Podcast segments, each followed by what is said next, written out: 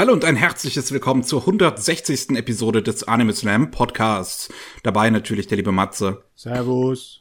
Und ich, Mickey. Und wir haben uns wieder einen Gast eingeladen. Mal nach längerer Zeit, glaube ich, wieder einen neuen Gast. Wir sind jetzt letztens dabei, so ein bisschen ältere Gäste äh, wieder durchzugehen. Aber wir haben heute den lieben Ruben von Crunchyroll dabei. Hallo. Ja, freut mich sehr, dass ich dabei sein darf. Es freut mich auch, dass du dabei bist. Ruben übersetzt bei Crunchyroll in der letzten Saison, in der Wintersaison hat er übersetzt ähm, die zweite Staffel von Dr. Stone, ähm, Dragon Quest, was ja jetzt auch aktuell noch weiterläuft. Ähm, und verdammt, ach genau, die zweite Staffel von Eurocamp. Also genau. Laidback Camp. Und jetzt aktuell. Jujutsu Kaisen hatte ich auch noch übersetzt. Ah, aktuell kommt genau, noch stimmt. dazu äh, To Your Eternity und Tokyo Revengers. Schwer beschäftigt. ich meine, wir haben in der Vergangenheit in irgendeinem der Podcasts, deswegen, ich weiß es halt jetzt gerade wirklich nicht, weil wir das hier schon ein paar Jahre machen, irgendwann schon mal drüber äh, gesprochen, wie das so aussieht mit dem Übersetzen. Aber wir können ja vielleicht gerade das noch mal ganz kurz mit dir klären, auch für die Zuhörer ja, da draußen, ähm, wie das denn bei Crunchyroll eigentlich abläuft. Ja. Also, ja, äh, äh, meistens ist es so, dass äh, zu den neuen Folgen paar Tage, meistens bis zu eine Woche vorher äh, das Video kommt und dazu kriegt man dann auch noch ein, ein Skript, also ein, ein japanisches Skript. Das ist um, das gleiche, was auch die äh, Sprecher in Japan bekommen. Zumindest sieht es so aus. Also dann auch öfter mal mit handschriftlichen, äh, handschriftlichen Anmerkungen, wenn was geändert wurde. Und ja, dann äh, übersetzt man das halt so.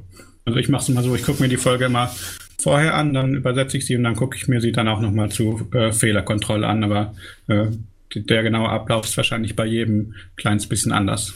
Ja, wenigstens musst du nicht das Zeugs transkribieren. Das dauert dann wieder. ja, das ist dann nee. Da hätte ich, glaube ich, auch keine Freude dran. Ja, aber Japan ist ja eine, Japanisch ist ja eine ziemlich kontextabhängige Sprache und besonders, wenn du einfach nur ein Skript hast und die Bilder und den Inhalt dazu nicht genau vor den Augen, dann ist es manchmal nicht das Einfachste. Wäre schön, wenn du einfach nur den Text nehmen könntest, ja, einmal kurz ja, übersetzen und dann. Das wäre auf jeden Fall angenehmer. Bei Anime hat man ja zum Glück immer noch die Tonspur. Man schreibt natürlich trotzdem regelmäßig ins Skript, aber wenn ich teilweise Sachen höre, wie dass Leute, die äh, Videospiele übersetzen, teilweise nur eine Excel-Datei ohne Kontext haben oder nur Ja, und dann kommt sowas, sowas wie bei Grande heraus genau. und dann steht beim Mist steht dann da Fräulein. das ist schon herrlich. Da frage ich mich immer noch, wie das passiert ist. Also es muss ja an irgendeine Agentur geoutsourced worden sein, wo die Leute wirklich gar nicht wussten, was sie da machen. Ja, das, das, das hat mich auch immer verwirrt, aber sie haben es jetzt zum Glück dann irgendwann äh, gepatcht. Ist es dann, weil ich das jetzt gerade tatsächlich nicht im Kopf habe, ist dann dann das, was du schreibst, letzten Endes schon das, was man dann in den Crunchyroll-Untertiteln sieht, oder geht da nochmal jemand drüber? Äh, da gehen noch zwei Leute drüber. Also einmal okay. gibt's noch den Edit und dann noch äh, QC. Und ähm, ja, also meistens ist das, was ich übersetze, schon das, was am Ende auch bei rauskommt, aber kann natürlich noch Fehlerkontrollen oder äh, Stilanpassungen geben. Aber ja, man kann schon sagen, dass ähm, das, was der Übersetzer schreibt, dann meistens schon das ist, was äh, ungefähr bei rauskommt. Wie ist denn das gelaufen mit deinem Japanisch? Hast du es dir selber beigebracht oder bist du auf die Uni gegangen oder wie ist es gelaufen? Ähm, ein bisschen von beiden. Also eigentlich hatte ich es äh, ursprünglich selbst gelernt. Also das war, ich weiß nicht, 2011 glaube ich, da war ich in der Schule, 12. Klasse, habe ich im Selbststudium mir so ein paar Kenntnisse angeeignet und dann habe ich zuerst ähm, nichts mit Japanisch studiert, sondern Informatik, fünf ah. Jahre. Und äh, währenddessen, also ich hatte eigentlich immer ähm, eigentlich größeres Interesse an, an Japan und Anime und was weiß ich, als an äh, eine Arbeit im Informatikbereich. Nachdem ich dann fertig war mit dem Studium, ähm, ja, war, war, war mein Japanisch auch schon relativ fortgeschritten und äh, da hatte ich auch schon so ein bisschen, äh, also bei Crunchyroll war ich ursprünglich nicht als Übersetzer dabei, sondern eine ganz kurze Zeit als, als Newsredakteur, als das noch neu in Deutschland war. Oh, okay. Dann hat man sich halt kennengelernt auf Conventions und äh, ja, irgendwann habe ich dann auch Interesse bekundet, dass ich gerne mal was übersetzen würde und dann habe ich ein Probeprojekt bekommen und äh, ja, dann ging es so weiter. Und äh, ich äh, studiere aber auch Japanisch, beziehungsweise bin eigentlich äh, jetzt im Moment nur noch auf dem Papierstudent, weil ich eigentlich das äh, abgeschlossen habe, was für mich interessant ist, aber äh, genau, und im Rahmen des Studiums war ich auch ein Jahr in Japan 2018, 2019. Oh, da warst du später in Japan als ich. Mai, mai. Wann warst du in Japan? Das war 2010. Und oh. 2010 und 2012 war ich in Japan. Auch Ja. als äh, Austausch dann oder? Ja, ich komme ja auch von der Japanologie. Ne? Ah. Wo, Äh, an, welcher, an welcher Uni hast du studiert? Heidelberg. Ah, Heidelberg, ja. Äh, ich bin in Bochum.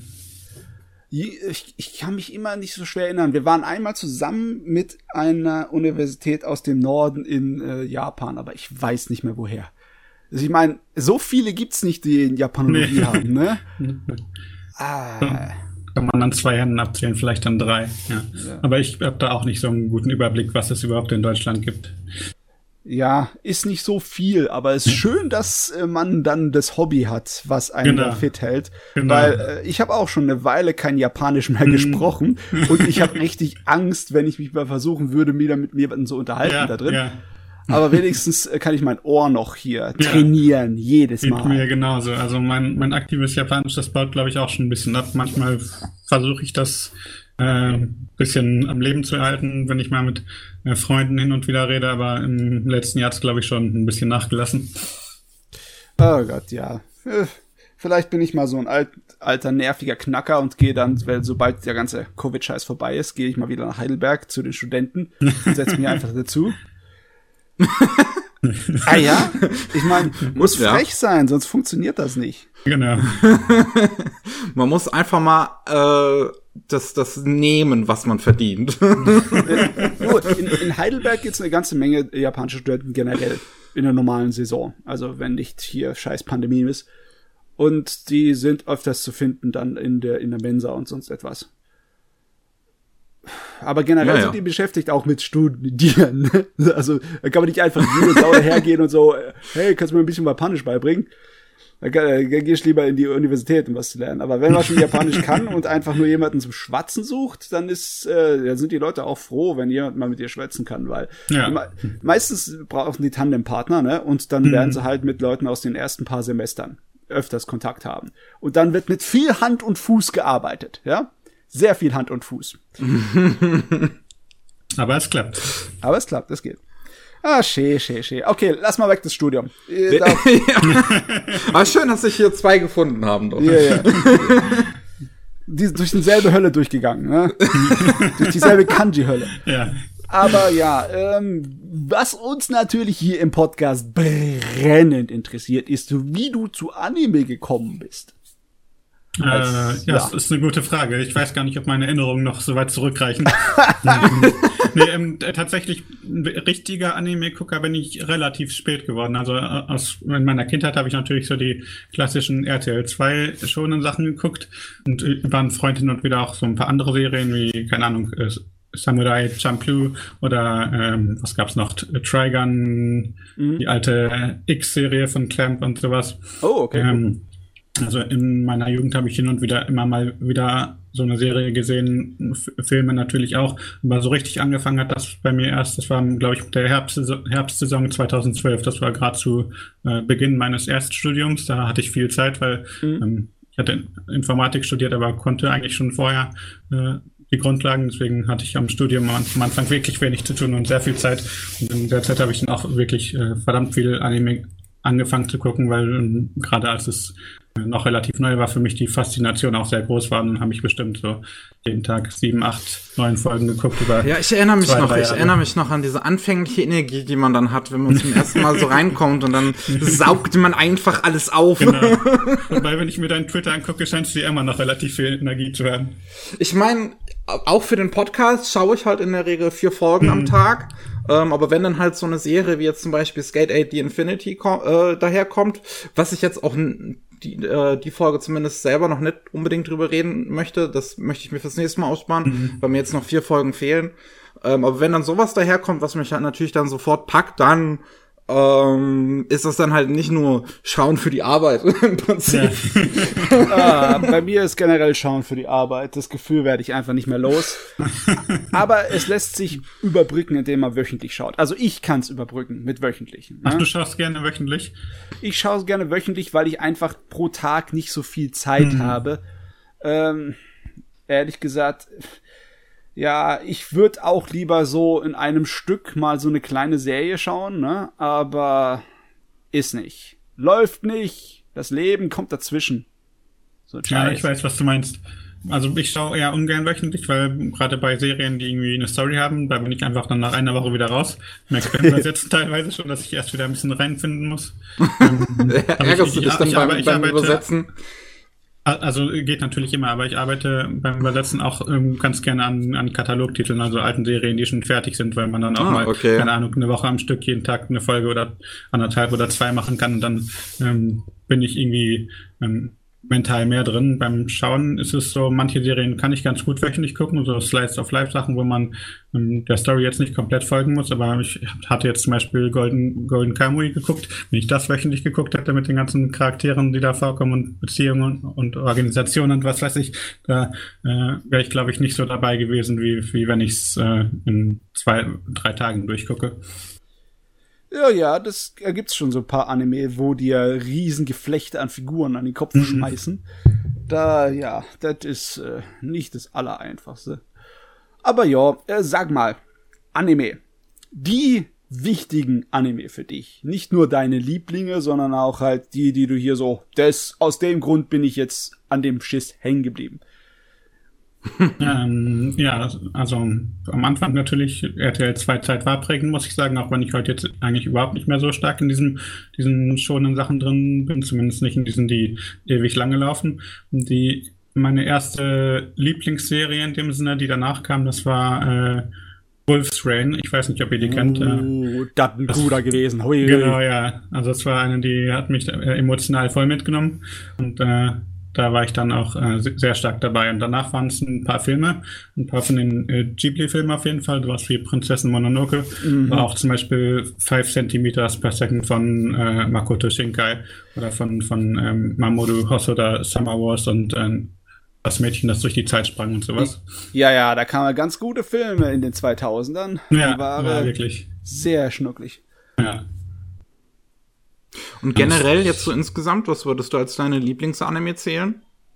Ähm, genau, mein, mein, meine allerlieblingsserie jetzt auf jeden Fall, äh, hast du, hast du sogar, glaube ich, heute oder gestern drüber getwittert, äh, von, von der Autorin, die auch äh, Guardian of the Spirit geschrieben hat, äh, Kemonono Soja Edin. Ah, Edin. Also, genau. Das ist meine, meine Lieblingsserie, würde ich sagen. Und äh, gefolgt von äh, habe ich auch erst vor zwei Jahren, glaube ich, gesehen, obwohl sie schon uralt ist. Äh, Anne mit den roten Haaren. Oh, das ist auch schön, ja. Eine wirklich sehr tolle Serie. Und um, ähm, im Filmbereich mag ich äh, Wolfskinder unglaublich gerne. Und halt auch die Ghibli-Filme. Besonders, ähm, also die Fantasy-Sachen mag ich auch, aber mein Lieblingsfilm ist tatsächlich, äh, wie der Wind sich hebt. Also ich mag Sachen, die so ein bisschen in, in der Realität auch noch wurzeln und äh, auch so Slice-of-Life-Sachen, die nicht unbedingt so ähm, hyperaktiv sind oder auf die Comedy fokussiert, sondern so, ich sag mal, Charakterstudien sind. Ah ja, also irgendwie kriege ich schon die Idee, wenn du hier deine Lieblinge aufzählst. Allein wenn du so Sachen wie Wolf's Rain oder 5 cm pro Sekunde äh, erwähnst, das sind ja alles etwas traurigere, melancholische mhm, und ja. ruhigere Dinge, die einem zum Nachdenken bringen. Äh, ja, das, äh, da gibt's einige richtig gute Anime. Wenn's um sowas geht, dann würde ich eigentlich immer Mushishi rauskramen. Oh ja, Mushishi ist da. Weil der ist wirklich Sahne. Der ist, ja. tropft so vor Atmosphäre. Ja, ja. Richtig also patschnass. Das ist eine interessante Serie, weil ähm, eigentlich ist sie ja jetzt überhaupt nicht, nicht fröhlich oder so, trotzdem hat sie sowas Meditatives, Entspannendes. Mhm. Äh, ja, also über Lieblinge kann man ewig reden, aber so geschmackmäßig gibt's irgendetwas, für, das für dich NG ist? Also irgendwas, was du nicht leiden kannst oder überhaupt guckst du nicht an, weil interessiert dich nicht oder so?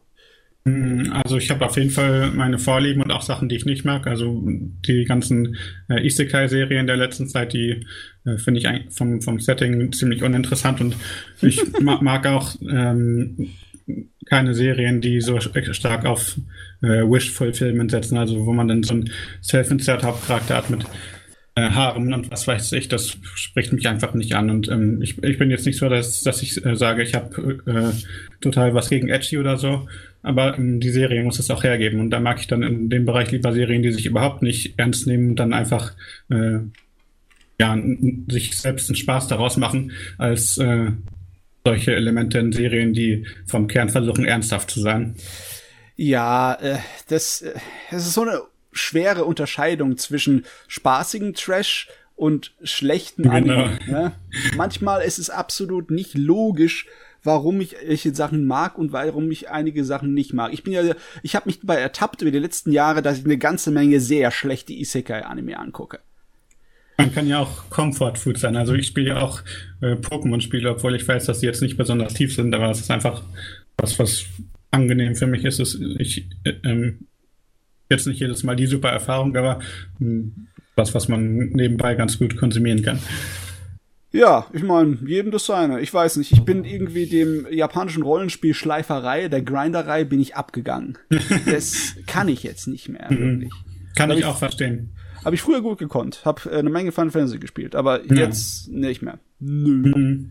Ich bin in letzter Zeit auch eher zu kürzeren Spielen übergegangen, weil die meisten Rollenspiele sind ja immer so 30, 40, 50 Stunden und die meisten interessieren mich auch einfach gar nicht mehr so, deswegen bin ich dann zu kürzeren Indie-Titeln übergegangen. Ah, ja, die kürzeren Sachen. Ich meine, ich würde mal gern wieder einen ewig langen Anime anfangen, aber ich habe Angst. Das Problem kenne ich. Es war eigentlich, ich wollte eigentlich immer schon so viele verschiedene Sachen gucken, dass ich mich immer davor gesträubt habe, die lang überhaupt anzufangen. Und deswegen habe ich, glaube ich, auch selten bis gar nicht was geguckt, was wirklich über 100 Folgen lang ist. Was mich mal wirklich sehr reizt, ist die Original Saint Seiya Serie. Uh, Die reizt mich sehr, weil es ist im Endeffekt schonen vor Dragon Ball Z. Und möchte ich echt mal, würde ich echt mal gerne äh, sehen, wie das so abläuft. Ob das im Endeffekt dieselben Mechanismen und Strukturen wie modernere schon oder schon in den 90ern hat oder ob das ein bisschen anders ist. Aber das ist auch eine Serie mit über 100 Episoden, so viel ich ja. weiß. Die- war, war Fist of the North Star nicht vor Saint Seiya noch? Äh, nee, das ist, glaube ich, zum, im selben Jahr rausgekommen, Ach so. oder? Sind die beide 1986? Also, ja, also CNC ist auf jeden Fall 86, Hokuto no Ken ist 1984. Ah, Oh, 84. Ich dachte, das wäre auch 86. Okay, also äh, äh, Fist of the North Star habe ich viele geguckt. Ich glaube, so 70 Episoden habe ich von Fist of the North Star geschaut bisher.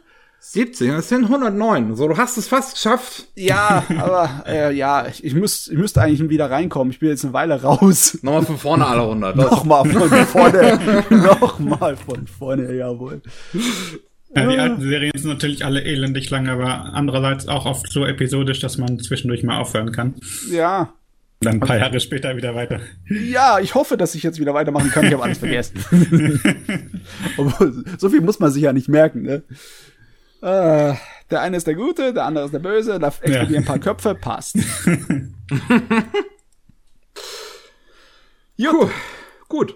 Ähm, dann hätten wir das, glaube ich, abgehakt und können mal drüber reden, was wir in letzter Zeit so geguckt haben eigentlich. Ja. Sure, gerne. Jo. Ich habe diesmal einiges anzubieten, deswegen würde ich mal so frech sein und glatt anfangen. Du mach, du mach, du. Ich, ich lass heute meine hier, Ja. meine Untergebenen arbeiten. Ich kann nämlich nicht. Okay. ähm, den, das allererste natürlich, was ich geschaut hätte, auch extra in Vorbereitung auf unseren lieben Gast, war die zweite Staffel von Late Back Camp. Ah, da hab Ja. ich Gutes geguckt. Wunderschöne Serie. Musstest du vorsichtig sein, dass es du, dass dir beim Übersetzen nicht zu gemütlich wird und du einschläfst. Ja, ich ich habe ja zum Glück nicht auf dem Sofa übersetzt, sondern auf einem richtigen Stuhl. ja. Meistens hatte ich die ja. Folge ja schon vorher geguckt, deswegen wusste ich, was mich erwartet und konnte mich mental auf die äh, Gemütlichkeit vorbereiten. Also, ähm, wer es vielleicht nicht mitbekommen hat oder auch schon, weil die erste Staffel jetzt äh, drei Jahre her ist, äh, Late Back Camp ist letztlich eine Serie, wo es um eine Gruppe von Mädels geht, die campen gehen, im Winter vor allem. Ja. Ähm, und ähm, es geht halt viel natürlich so, so wie das Campen funktioniert. Ich, ich gerade diese ganze, dieses ganze Erklären war in der ersten Staffel noch ein bisschen mehr da als jetzt in der zweiten. Die zweite fokussiert sich da ein bisschen mehr auf unsere Figuren und wie sie ähm, auch so langsam anfangen, ähm, aus eigenem Interesse das mehr zu machen und natürlich ähm, als äh, großes Vorbild dabei unsere äh, Protagonistin nehmen, die was war's, Ren? Genau.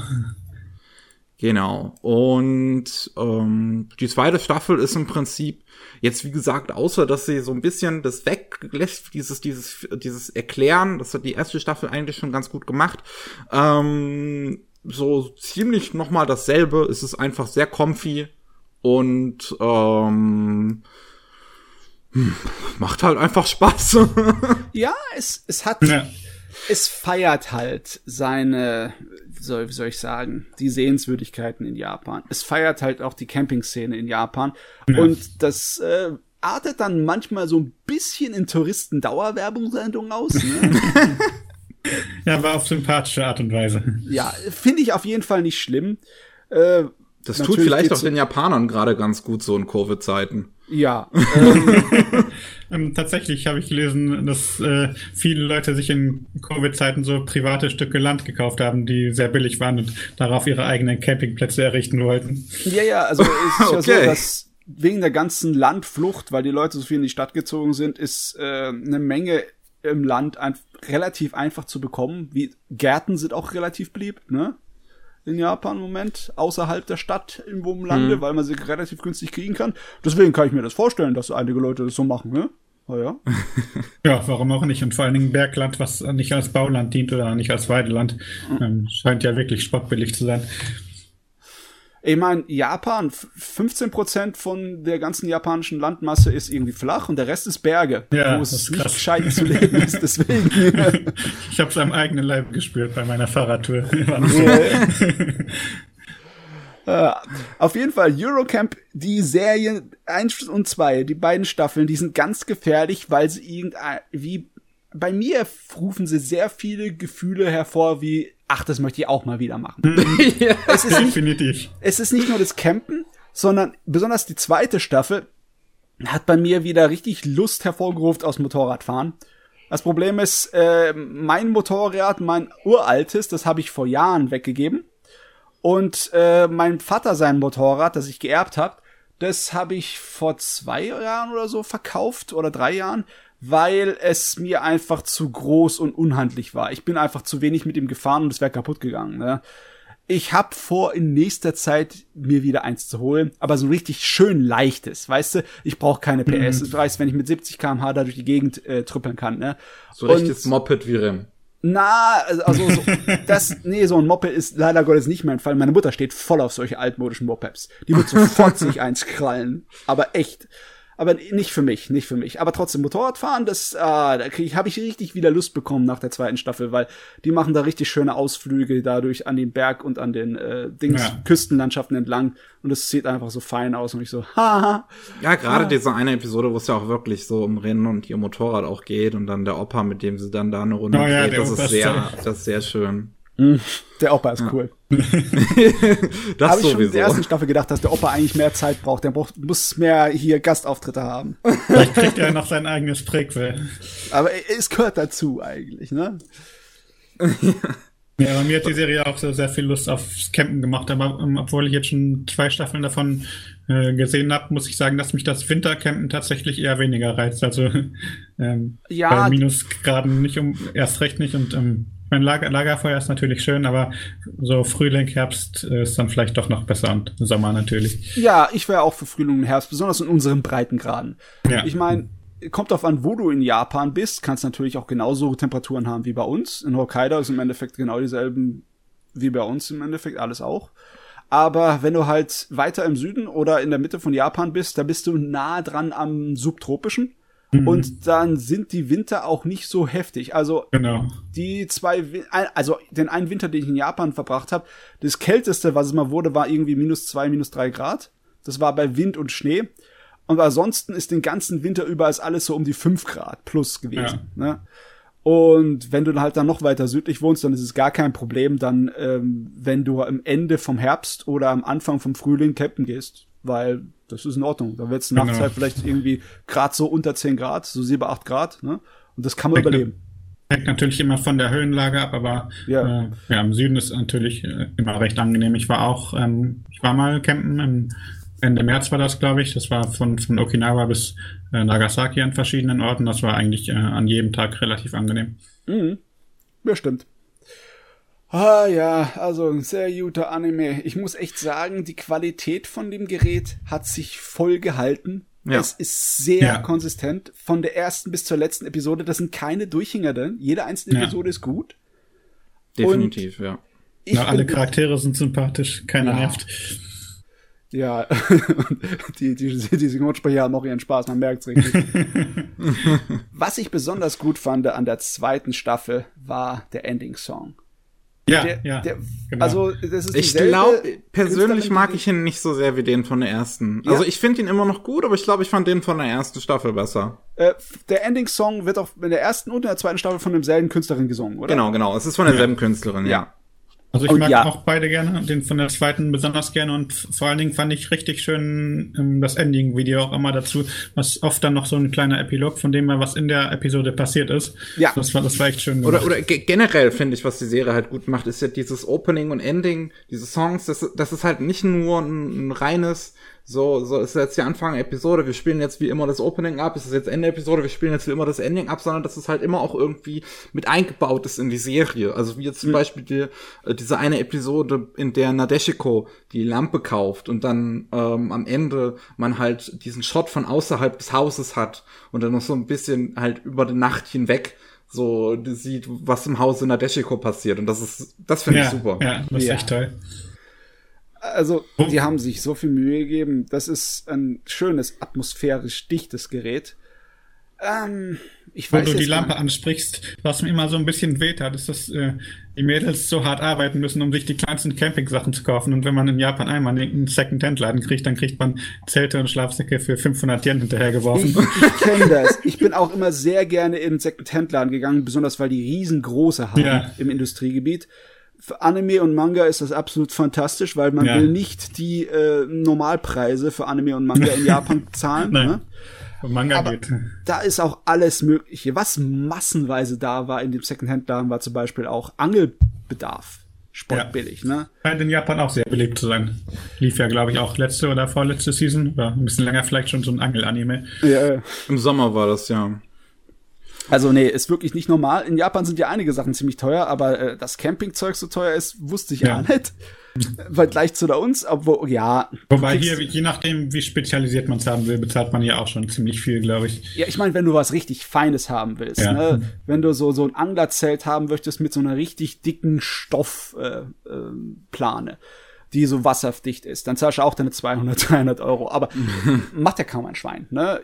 Jeder holt sich irgendwie irgendwas zwischen 50 und 80 Euro ein Zelt und meistens ist man damit in Ordnung, außer Genau. man will wirklich in die Berge oder bei Schnee und Regen draußen campen. Oh, Ich hätte schon gern dieses eine Zelt in der Serie, dieses, diese eine Familie hat, wo sie da nachts in, in Minusgraden campen. Das dieses, dieses, wie, wie ein Tipi ist. Ja, Genau. Das hätte ich gern. Oh, das, das, das wäre natürlich geil. Ein Tipi mit einem Ofen drin, mit Ofenrohr. Ja. Hm. Allerdings dauert das mit Sicherheit auch sehr lange aufzubauen. Ja, ja, das ist nicht für einmal übernachten, das ist dann für eine Woche campen. Ja. Am besten noch untervermieten. Mehrstöckiges Campingzelt. Jawohl. Jetzt wird's Oh dekadent. Gott. das gefällt mir. Was mir aber jetzt erst in der zweiten Staffel, ich weiß nicht, ob mir das bei der ersten einfach nicht so wirklich aufgefallen ist und ich noch nicht so die, die, das Bewusstsein dafür hatte. Aber was mir jetzt aufgefallen ist beim Schauen der zweiten Staffel, ist wirklich, dass ich Rins Charakter, äh, Charakterisierung in, in, einfach großartig finde. Weil sie halt so ein, ein äh, ähm, introvertierter Charakter ist, wie man ihn sonst in Anime eigentlich nicht wirklich bekommt. Weil sonst hast du in Anime wirklich äh, halt höchstens als Hauptfiguren, wenn sie irgendwie introvertiert oder äh, sein sollen oder so, sind es dann halt eher so Menschenfeinde, die so mega coole Edgelords sind. So Ja. jemand wie ein Kirito oder sowas. Und, sie, ne, und die Leute, wo du eigentlich meinst, dass sie introvertiert wären, wie die ganzen Nerds, die haben trotzdem Freundeskreise, mit denen sie die ganze Zeit abhängen. Und man Ja. merkt nichts von ihrer Introvertiertheit, dass sie sich von den Menschen fernhalten, nicht wirklich groß. Aber Und- und, und ist halt die Sorte von Person, die ab und zu mal äh, zur Seite geht, weil sie ein bisschen Zeit für sich braucht. Ne? Genau, das finde ich halt wirklich großartig. Man merkt deshalb, Ren, so, die mag es, Zeit mit ihren Freunden zu verbringen, aber gleichzeitig fühlt sie sich einfach ein bisschen wohler oder beziehungsweise je nach Situation abhängig, aber ist, ist sie, fühlt sie sich wohler, wenn sie alleine ist und braucht es halt einfach, um so ein bisschen Energie zu tanken. Ja. Aber das, Das ist dann ist- halt Energie, die sie auch gerne dafür nutzt, ihre Freunde zu treffen. Und das finde ich halt wirklich schön, wie Genau. es dargestellt ist. Die Balance ist einfach sehr gut und der Anime sagt auch nicht, es ist besser mit Freunden campen zu gehen oder es ist besser allein mit campen, äh, allein campen zu gehen, sondern beides ist, hat seinen Reiz und ja, fand ich auch richtig toll umgesetzt. Und ich glaube, man merkt es auch in der zweiten Staffel ein bisschen, dass sie ein bisschen sozial integrierter ist, aber halt trotzdem diese beiden Seiten auch da sind. Und äh, ja, es war einfach sehr schön umgesetzt. Ja. Ja, also wir haben eigentlich nichts Negatives an der Serie zu sagen, oder?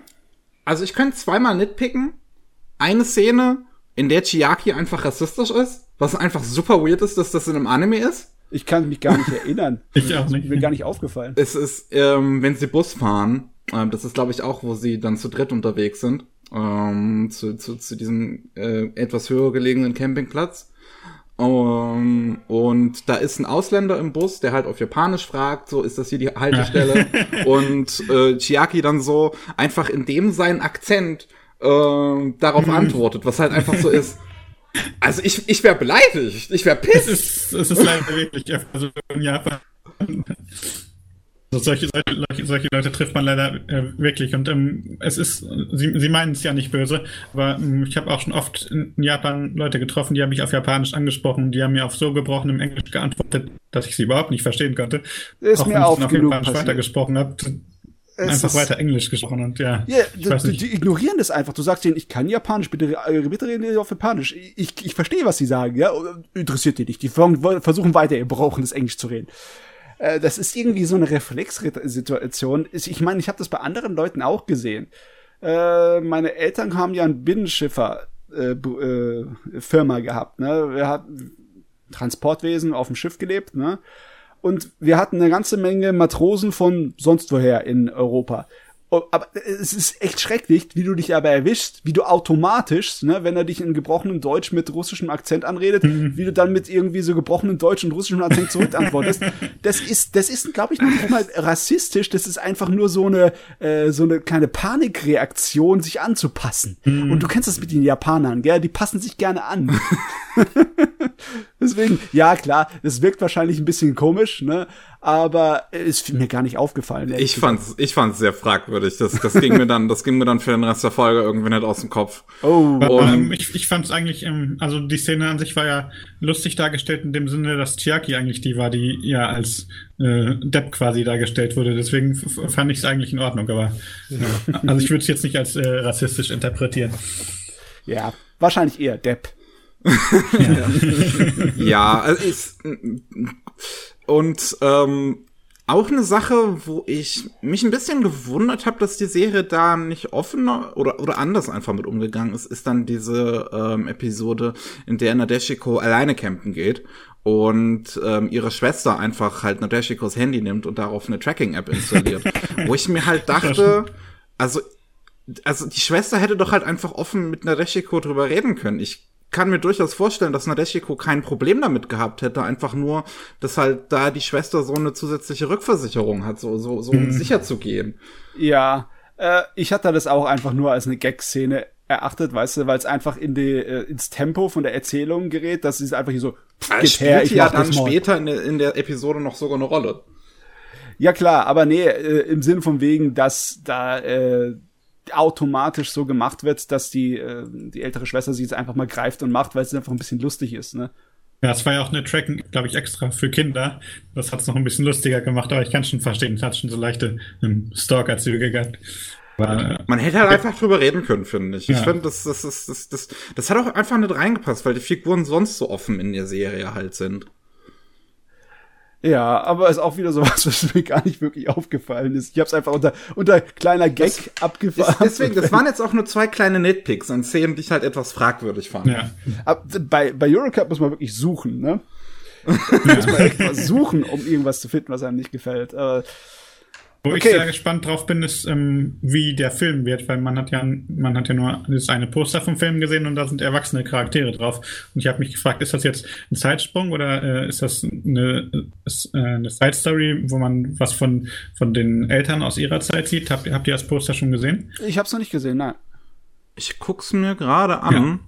und hm, ja. Und die Haarfarben stimmen mit äh, Rin und Nadeshko überein. Allerdings äh, hat die Nadeshko-artige Person kurze Haare also kürzere Haare. Ja. Und, ähm, sie sind beide erwachsen, deswegen ähm, ich bin echt gespannt, in welche Richtung das geht. Also, Also mir wäre natürlich lieber, wenn es äh, für die Eltern ein Film wäre, weißt du, die vorherige Generation.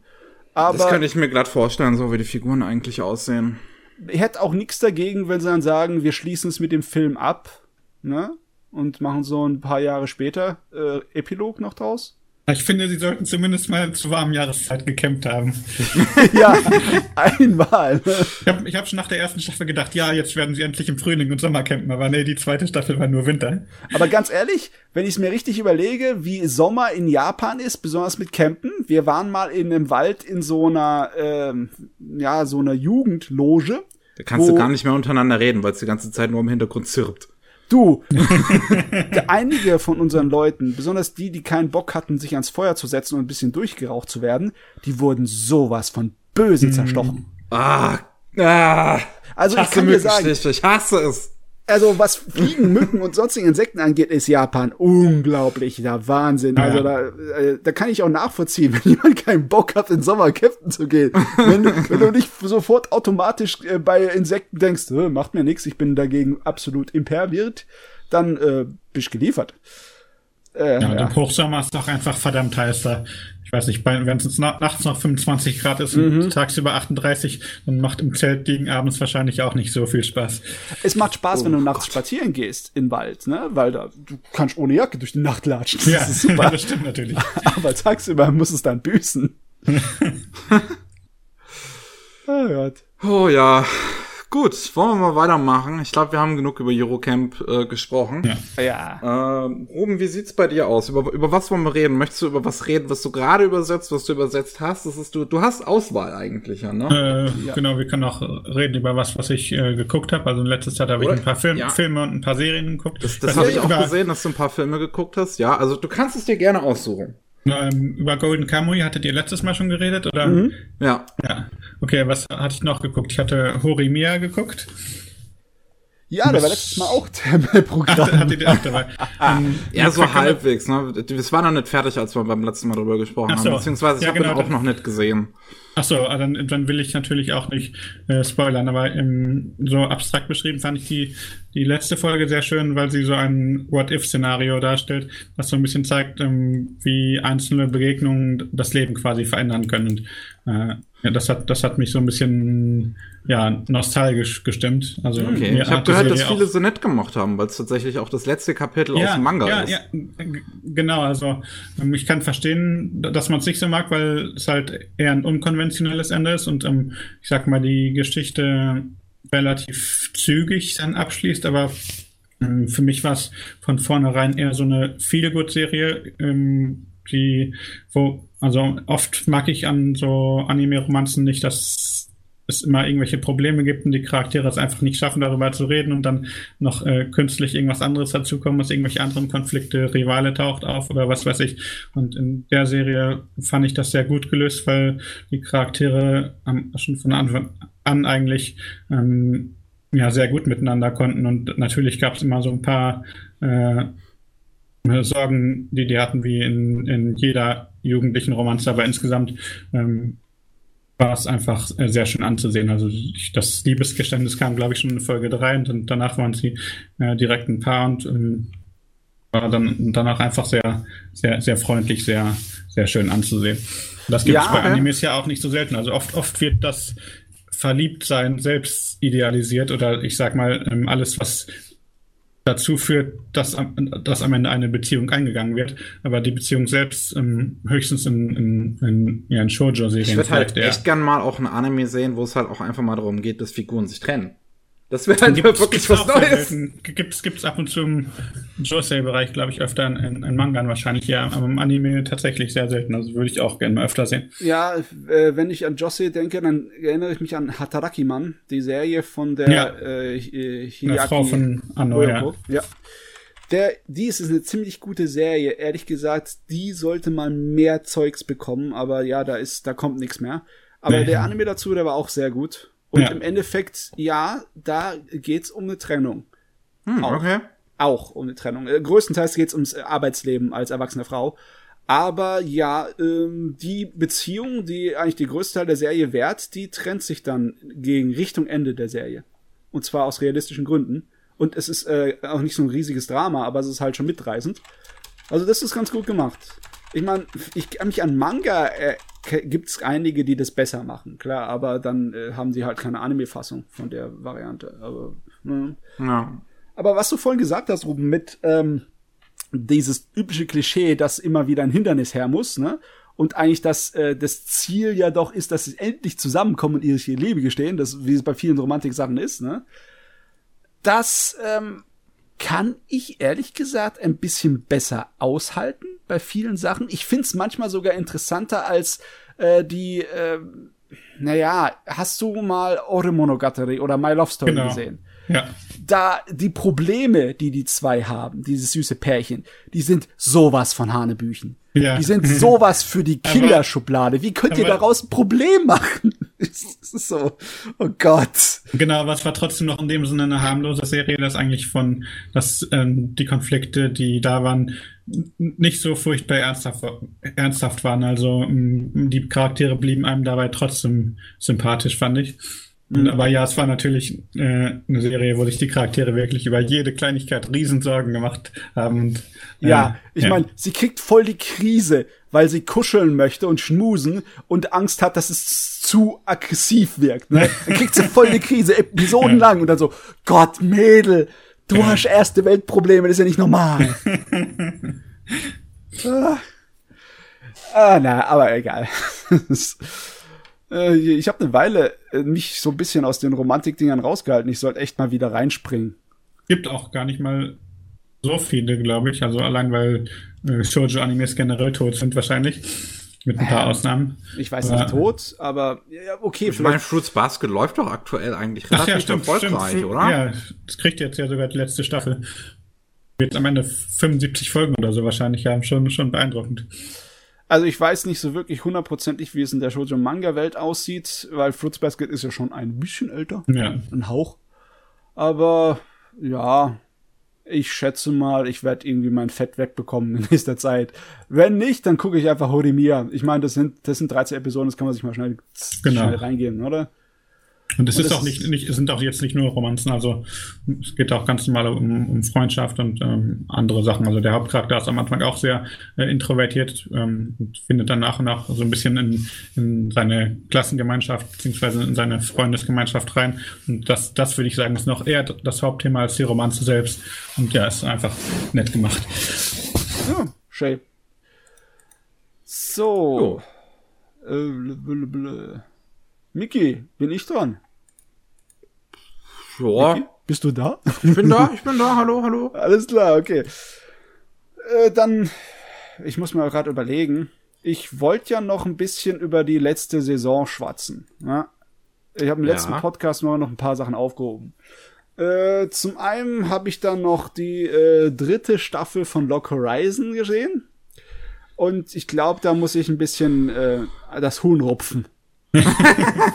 Gab es irgendjemand, der die gut fand? also, ich fand sie besser als Staffel 2, aber sie hat halt Probleme, die irgendwie Staffel 2 ähnlich sind. Und zwar, das bedeutet, also die zwei Probleme, die sind sehr ähnlich sind. Das eigentliche, die Hauptstory, Hauptantagonisten und die Welt, wie sie aufgebaut wird, das ist wirre und andeutend. Immer noch in der dritten Staffel. Und da wird auch einiges gesprungen und Zeitgeschwindigkeit vom Erzählen ist, äh, ja, ne, ne, nicht wirklich korrekt, meiner Meinung nach. Ah, Und dann die zweite Hälfte von der Serie konzentriert sich wieder auf die Nebenfiguren. Die Nebenfiguren brauchen nämlich Charakterentwicklung, die brauchen eine Aufgabe, die sie bewältigen müssen. Die, die Jüngeren, weißt du? Wieder mal. In der zweiten Staffel haben wir schon äh, die Hälfte der Zeit äh, den Jüngeren auf ihren Reisen hinterher geguckt. Und das heißt auch wieder in der dritten Staffel gibt's keine großen Abenteuer mit unseren Hauptcharakteren, wirklich groß. Also Ja. nur ein bisschen, nur so nebenbei am Rande. Das, äh, also das ist einfach nur im Wasser paddeln, ne? Damit du nicht untergehst. Das ist was Lock Horizon macht. Das ist eigentlich schade, gerade weil es ja diese ewig lange Pause gab und dann, dann ist die Fortsetzung nicht mal wirklich was Halbes. Ja, also, also ich, ich, hatte, ich hatte, glaube ich, ich, ich weiß nicht, du meinst, die, die zweite Staffel war ja auch schon ein bisschen unbeliebter als die erste. Ich hatte auch am Anfang der zweiten Staffel aufgehört, weil mich dieses, ich glaube, es ging da am, am Anfang in den Dungeon rein und ich mochte eigentlich die Serie eher fürs Worldbuilding und äh, das hatte mich dann irgendwie nicht, nicht mehr so gepackt. Also das ist definitiv interessanter in der dritten Staffel, weil die erste Aufgabe ist eine politische. Und äh, das ist Politik in meinem Anime. Politik im Anime, yeah, baby. Und es ist eigentlich relativ clever und klasse gelöst, aber das ist re recht schnell zu Ende, ne? Ich meine, das heißt ja, äh, die, die dritte Staffel heißt ja äh, Destruction of the Round Table, ne? Und ja. äh, diese Geschichte ist in ein paar Episoden abgevögelt und dann ist der Rest ist nicht mehr Destruction of the Round Table, auch wenn die Serie das heißt. Ne? Das Rest ist einfach nur Nebengeschichte. ja, es ist wahrscheinlich einfach was übrig blieb. Ich meine, Dembula hat uns ja erzählt, dass es alles, was vom, von der Light Novel anscheinend bisher noch da ist, weil seitdem der Autor im Gefängnis sitzt. von daher. ja, so geht Loco Harrison zu Ende mit, also, also vielleicht nicht unbedingt vollkommen klanglos, aber relativ ähm, bescheiden, ohne irgendwie große Explosionen oder Feuerwerk. Ja. Ja, Letztes ganz Au Aufbäumen vor dem Tod. ja, ich frage ich, ich, ich frag mich wirklich, woran es liegt. Ob das wirklich schon in der Original Light Novel einfach nach und nach schlechter wird oder ob das irgendwie, ich meine, es kann ja nicht am Studiowechsel liegen, weil im Prinzip sind es immer noch die gleichen Leute dahinter, die die Anime machen. Also das, die, die zweite Staffel, das ist immer noch gleichen Drehbuchautor und immer noch gleicher Regisseur. Das ist, was ist passiert? Sagen wir es mal so, es fühlt sich einfach an, als wäre das eine halbe Serie, weil das, du bist gerade wirklich so, es fängt an mit was Interessantem, ne? Was auch die Hauptcharaktere und die ganze Welt betrifft und die Veränderungen in der Welt. Und dann geht's in Nebengeschichte. Das ist so diese kurze Pause zwischendrin, bevor es dann wieder mit dem roten Faden weitergeht. Das ist ein Schema, das ich schon, was weiß ich, wie oft in Serien gesehen habe. Aber das Problem ist hier, nachdem der, äh, die, äh, die kleine Zwischenmahlzeit zu Ende ist, dann ist die Serie vorbei. Und mehr gibt's nicht. Das war's. Auf Wiedersehen. Und das ist natürlich nicht besonders überzeugend. Da können sie mir auch mit einem Bandmate-Intro herkommen. Äh, das reißt dann nicht raus. Ach, die haben endlich mal ein anderes Intro gehabt nach 50 Folgen. Äh, ich meine, Bandmate ist eine coole du, Band. Aber, aber du kannst halt nicht Database ersetzen. nee, ähm, leider nicht. Ich meine, ich bin der Meinung, dass Bandmate so gute Musik macht, dass man damit Database ersetzen kann, aber die haben nicht, äh, mein Lieblings-Bandmate-Song ist es nicht, den sie hier genommen haben, obwohl er cool ist. Hajo, hajo, hajo. Ich meine, es gibt jetzt mittlerweile so viele ähm, Parallelwelt-Fantasy-Geschichten, ja. dass Lock Horizon irgendwie ein bisschen altbacken dabei wirkt. Ne? Wieso? Also im, im Prinzip mit also seinem politischen Ansatz und wirtschaftlichen Ansatz von der ersten Staffel sticht ja eigentlich schon noch einigermaßen raus, weil es halt ein mhm. Level von, von Worldbuilding hat, den die meisten Isekai sich einfach nicht trauen. Ja, der einzige, der mich äh, äh, so ein bisschen dran erinnert, ist unser Slimer. Aber unser Slimer macht es auf ganz, ganz simpel definitiv nicht so komplex und tiefgründig mhm. wie Rock Horizon. Und eigentlich ist es echter Schade, weil, äh, ne, das ist dann im Endeffekt jetzt ein kleines bisschen Verschwendung, dass es so zu Ende gegangen ist. Ich raff's auch nicht, warum die meisten Isekais einfach immer noch so dieses 0815 Schema, so, so, wie lang kann sich das denn halten? Das ich ist, mein, das ist einfach, das ist für mich das gleiche wie diese fucking Marvel-Filme. Es ist immer das fucking gleiche. das Sache ist die, ne? Anime sind ja natürlich auch an sich Werbung. Ne? Dafür werden sie auch produziert, um die anderen Sachen dann im Verkauf anzukurbeln. Den Mangas, Light Novels, die Musik, die man dazu macht, die ganze, das ganze Media Mix Franchise. Und solange da in irgendeiner Art und Weise was mit rauszureißen ist, mit äh, den Animes, werden sie gemacht. Und ich hab mich sowieso gefragt, warum kommt jetzt noch mal Nachschub zu Lock Horizon?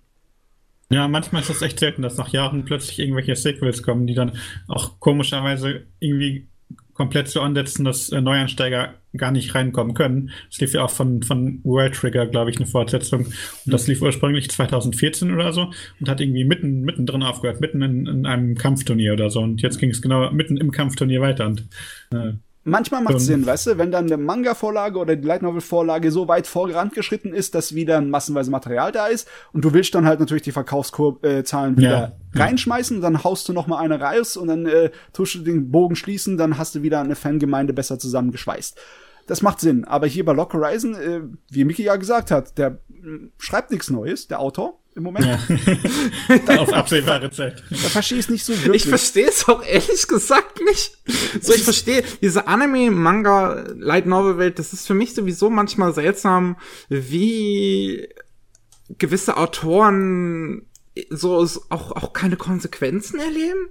So dieser Typ, ich weiß jetzt ehrlich gesagt nicht mehr, was er gemacht hatte. Demola hat es uns, glaube ich, erzählt. Es, es war jetzt nix so auf dem Level vom Rurouni Kenshin Autor, aber. Bei Lock Horizon meinst du? Ja, ja bei, bei ja, Lock Steuerhinterziehung im relativ großen Stil, glaube ich. Ah, ja, okay, natürlich. Und ich verstehe zum Thema der Serie. Politisches Und ich verstehe dann halt nicht, warum man einen neuen Anime zu einem Werk von einem Typen macht, der halt gerade ja. im Knast sitzt. Vielleicht hm. ist es ja so, dass es, dass der Anime schon damals produziert wurde, aber sie konnten ihn nicht rausbringen und dann dachten sie, nach den Jahren ist gerade nach, nach so vielen Jahren ist Gras drüber gewachsen. das ja, wahrscheinlich das, nicht. Das wäre natürlich sehr abenteuerlich, aber ich glaube, nee, das war es, glaube ich, nicht. Ich, ich denke auch nicht. Ich würde mich fast sogar denken, dass es so eine Art von ah, ein bisschen Fanservice sein könnte, ne? Weil so, du willst ja auch deine Leute bei Stange halten, nur ich mhm. weiß nicht, wie viel Sinn das macht, dann äh, den Fans hier sowas, äh, na, halbwegs, also na, so ein bisschen zufriedenstellen vielleicht als Abschluss. Ein bisschen zufriedenstellen ist es schon. Also es ist nicht eine komplette Enttäuschung. Ja. Äh, das ist ganz nett und vielleicht bringt es auch was, vielleicht verkauft es sich auch ein bisschen was, so dass es zumindest kein großer Flop ist. Ja. Aber ähm, hört sich nicht für mich nach einer großen finanziell mäßigen ähm, Genietaktik an, hm. Horizon weiterzuführen. Es ist wirklich generell einfach eine Sache, die mich beim Anime und Manga immer wieder ankotzt, dass halt einfach Leute, äh, die, die keine wirklichen Konsequenzen so, so, so bekommen. Wie, wie, ich habe gerade eben den Roni Kenshin Autor erwähnt, ne, der halt einfach im Besitz von so viel Kinderpornografie war, dass die Polizei beim Durchsuchen seiner Wohnung dachte, dass er das Zeug verkauft. und das ist und und trotzdem werden aktuell neue Live-Action-Filme dazu gemacht, wobei ich es ist nicht sogar jetzt äh, ist dabei der der letzte von denen, glaube ich, im japanischen Kinos laufen irgendwie so und trotzdem darf der weiter im Shonen Jump auftauchen. Das gleiche mit dem Toriko Mangaka, der irgendwie äh, ähm, ein Kind ähm, also also äh, Sex mit einer Minderjährigen hatte und ähm, trotzdem jetzt irgendwie Bild King lief, was jetzt zum Glück abgesetzt wurde, einfach weil es aber auch ein super schlechter Manga ist.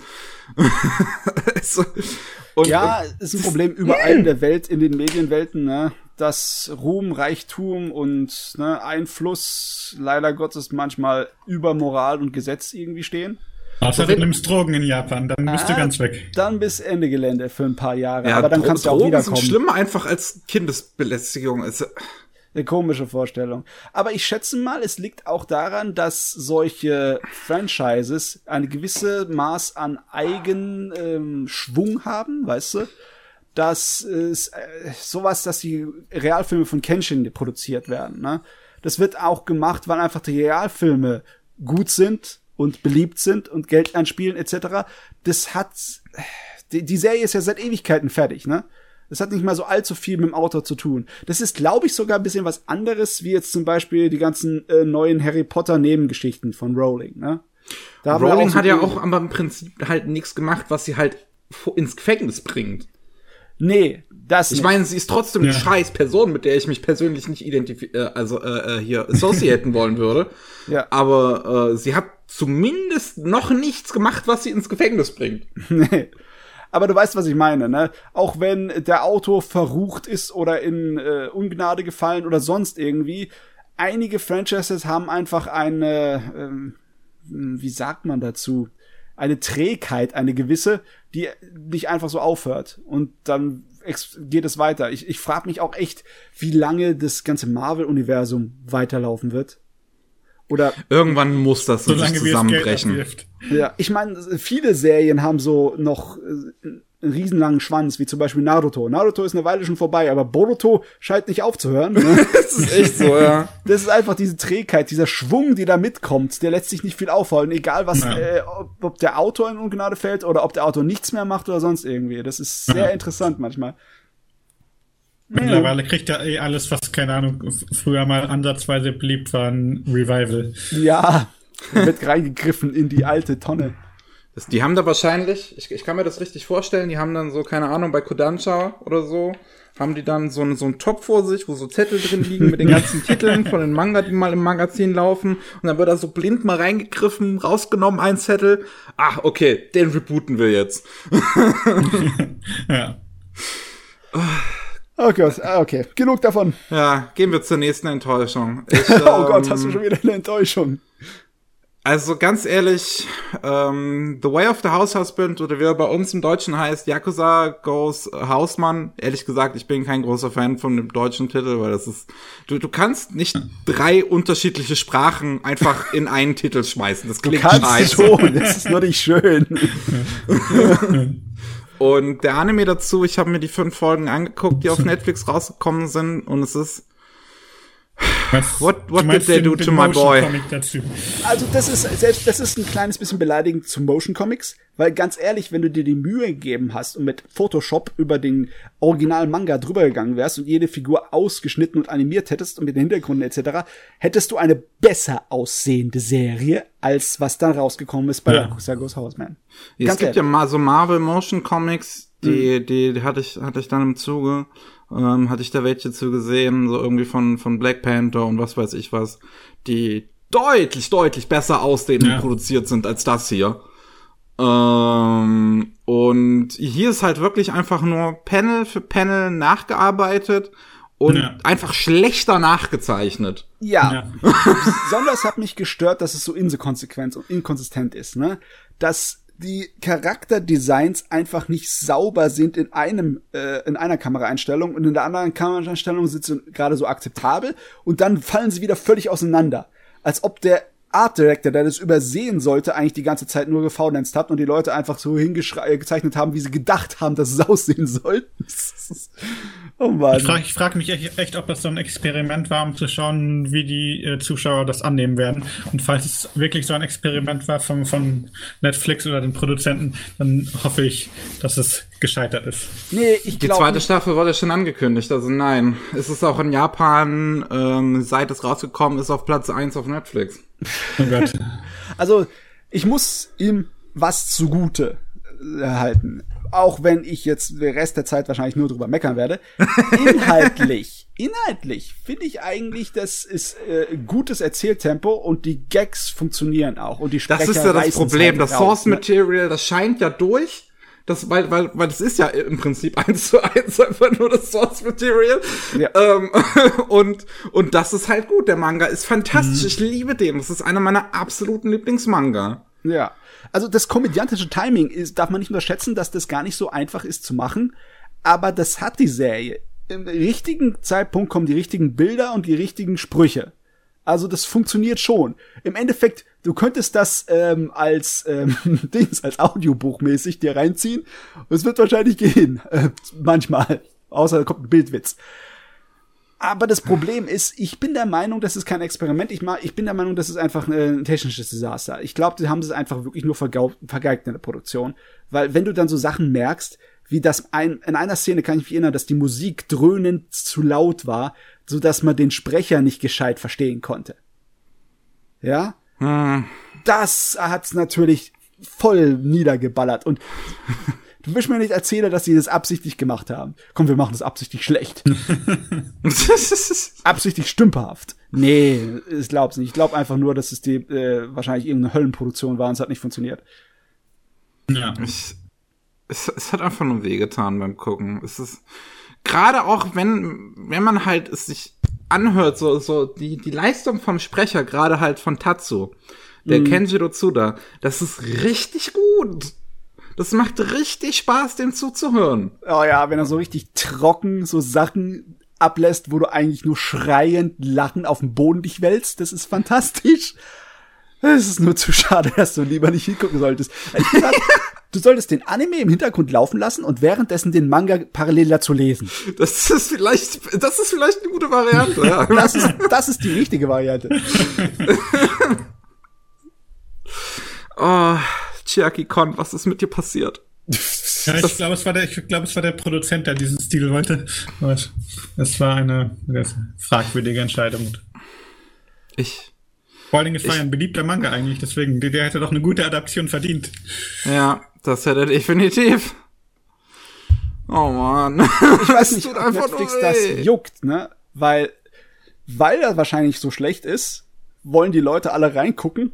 Und das ist alles, was Netflix juckt. Aufrufzahlen sind Wahrscheinlich, gut, ja. Ne? Das hat sich einfach so gut geklickt, äh, deswegen. Ein bisschen clickbaitig, ne? Ja. Schade, schade. Mann. Mickey ist am Boden zerstört.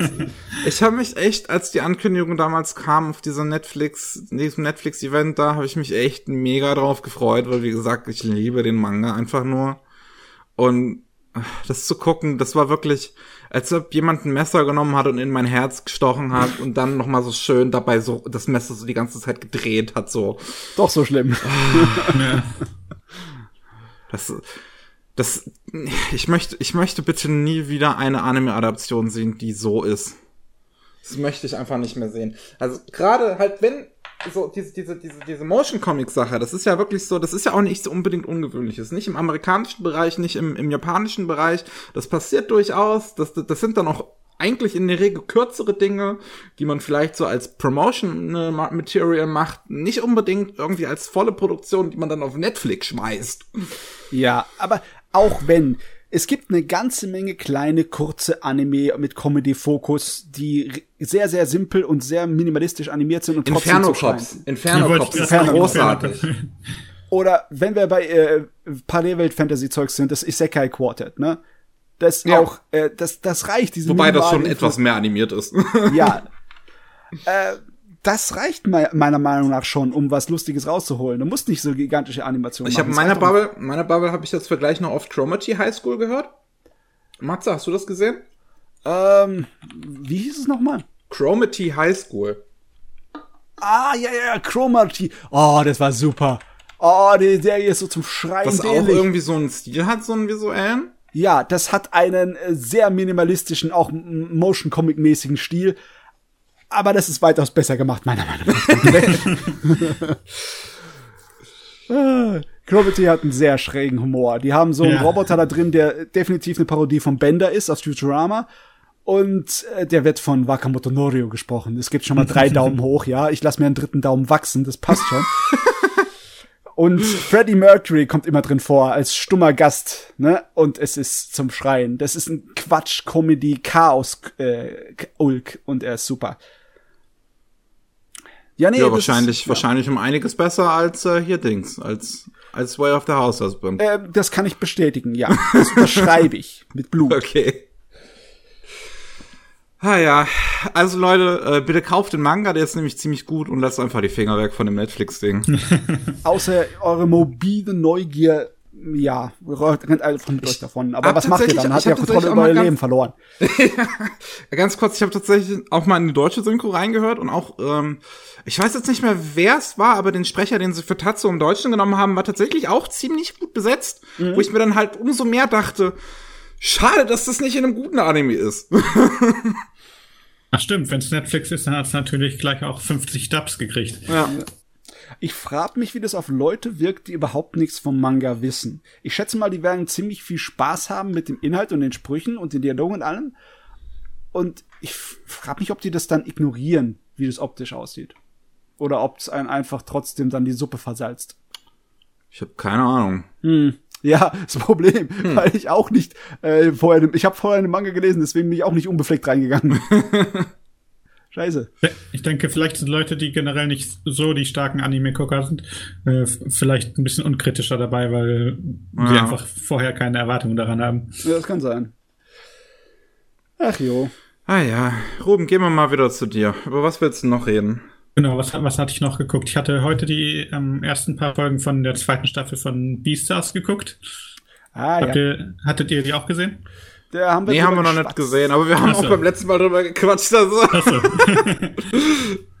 ja, auch natürlich wieder eine tolle Serie. Ich kann noch nicht so viel zu sagen, weil es halt noch der Anfang, aber die, die erste Staffel damals fand ich super. Ich, ich meine, der allgemeine Tenor war, dass die zweite ein bisschen schwächer ist, aber immer noch gut. Also ich, ich bin gespannt, was mich da erwartet.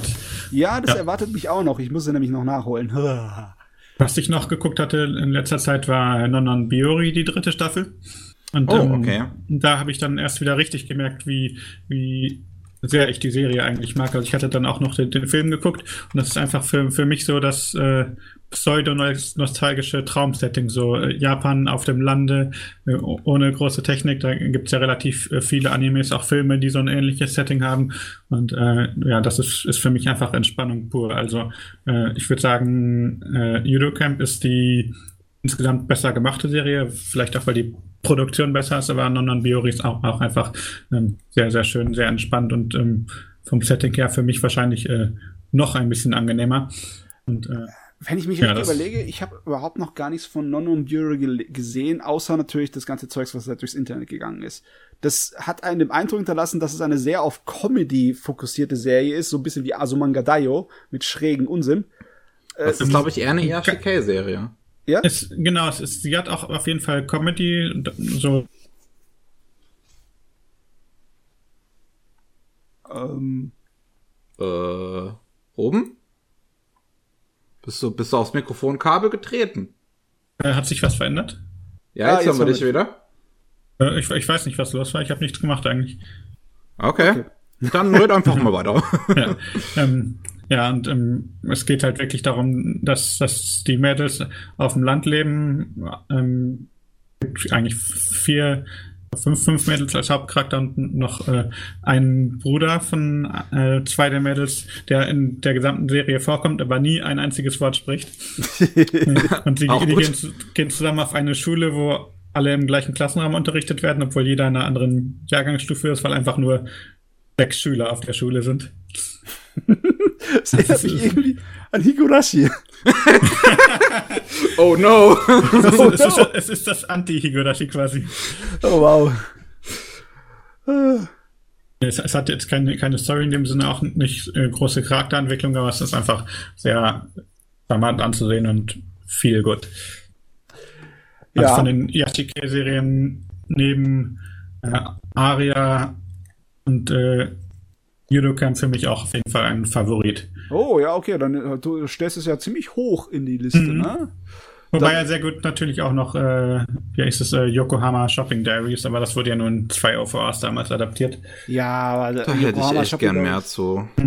Yokohama ist halt besonders für mich. Oh, so eine volle Yokohama Shopping Trip Serie nochmal Ja. heutzutage, zwölf Episoden. Mm, Hätte ich nichts ich würde es sofort nehmen. Ja, mit den ganzen Science-Fiction-mäßigen Hintergrundanspielungen Mhm. und der Welt, die da so lauert, ne, über dem Horizont. Ah, ja, hätte ich gern. Es ist auch so ein Setting, was ich unglaublich gern mag, ein eigentlich postapokalyptisches Setting, wo aber die ganze Welt auf einmal viel friedlicher ist, weil es ähm, Ja. die Menschheit eigentlich in dem Sinne nicht mehr gibt oder nur, nur sehr reduziert. Das war ja auch bei äh, Girls Last Tour, das ist auch so ein Favorit von mir. Ja, ja. Da war ja auch so eine Welt, da war der Fokus vielleicht noch eher auf Mystery, aber es war halt trotzdem die ganze Zeit friedlich und äh, entspannt, also manchmal auch ein bisschen bedrohlich, aber nie wirklich ernsthaft. Und äh, ja, das, das, das beruhigt mich dann einfach zu sehen, dass die Mensch, äh, dass, dass die Welt ohne Menschheit eigentlich viel besser dran ist. Nun.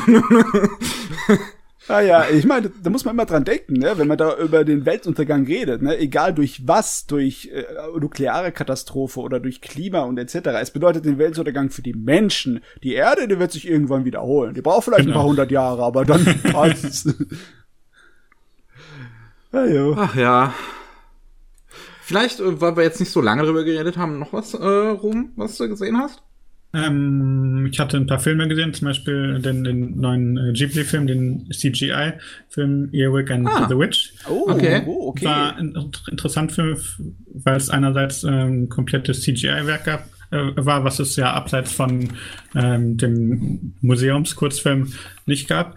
Ähm, ich ähm, bin so ein bisschen gemischt, was den Film angeht. Also ich fand ihn von der Idee interessant und frisch, gerade weil es um, mal um eine Protagonistin geht, die ähm, ein bisschen frecher ist, sage ich mal. Aber ähm, ja, in, insgesamt hat es mich stilistisch bei weitem nicht so angesprochen wie die handgezeichneten Sachen. Allerdings finde ich trotzdem, dass ähm, äh, Hayao Miyazaki Sohn, also der äh, Godo, äh, vielleicht weiter solche Filme machen sollte, einfach damit man ihn nicht immer mit seinem Vater vergleicht. Das ist ja auch der Weg, den er äh, bewusst gegangen ist. Wobei mhm. ich ähm, Ronja Räubertochter, was er ja mit äh, Polygon Pictures gemacht hatte, ähm, insgesamt äh, deutlich runder fand. Mhm. Allerdings kommt ja auch noch eine äh, Director's Cut Version des äh, Films ins Kino und ich bin gespannt, ob die vielleicht da ein paar Sachen, die ähm, der Goro Cut genau. Vielleicht, vielleicht werden noch ein paar oh Szenen hinzugefügt, die das ähm, noch ein bisschen runder machen. Also ich, ich fand den Film nicht schlecht, aber ähm, auch er hat mich jetzt nicht umgehauen. Also. Hast also, du schon den ähm, Lupin-Film gesehen oder den äh, Doraemon CGI-Film? Äh, ich hatte mal ein bisschen reingeguckt, aber bei Doraemon muss ich leider sagen, äh, ich kann die Stimme von Doraemon wirklich nicht ab. Sie, sie, ah, äh, schade, äh, weil der Film ist großartig. Ich will, ich will ihn auch noch sehen. Vielleicht bin ich mittlerweile resistenter geworden, aber damals ging mir die Stimme so auf den Geist, dass ich nach zehn Minuten abgeschaltet habe.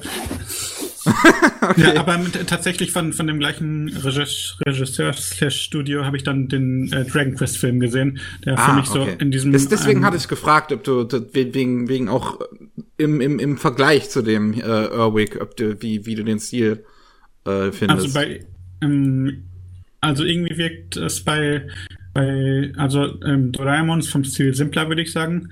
Ähm, Dragon Quest war da noch ein bisschen, ich sag mal, realistischer, aber gleichzeitig schon noch äh, comichaft.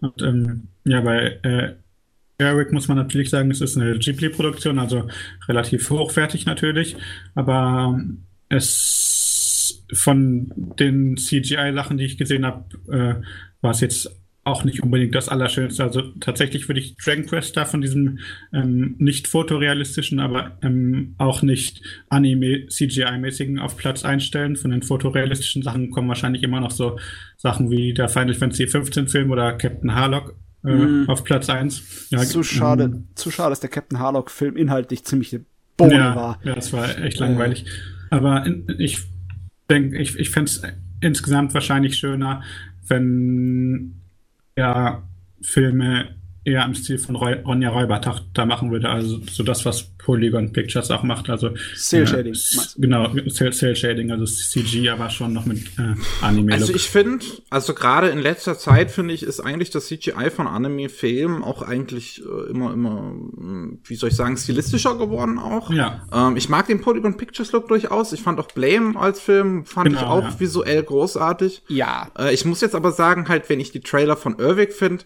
ich weiß nicht, ob es auch einfach ein Stil ist, der mich persönlich nicht anspricht. Da würde ich schon auch Lupin und Doraemon ja. und Dragon Quest und so, das würde ich da alles davor stellen. Ja. Also ich bin immer noch der Meinung, dass dieses äh, Earwig and the Witch in Standbildern altbacken und billig aussieht, wie die ersten Toy Story Filme. Aber es ist, glaube ich, auch einfach ja. bewusst, dass es so einen Stil hat, wie so, wie so Handpuppen.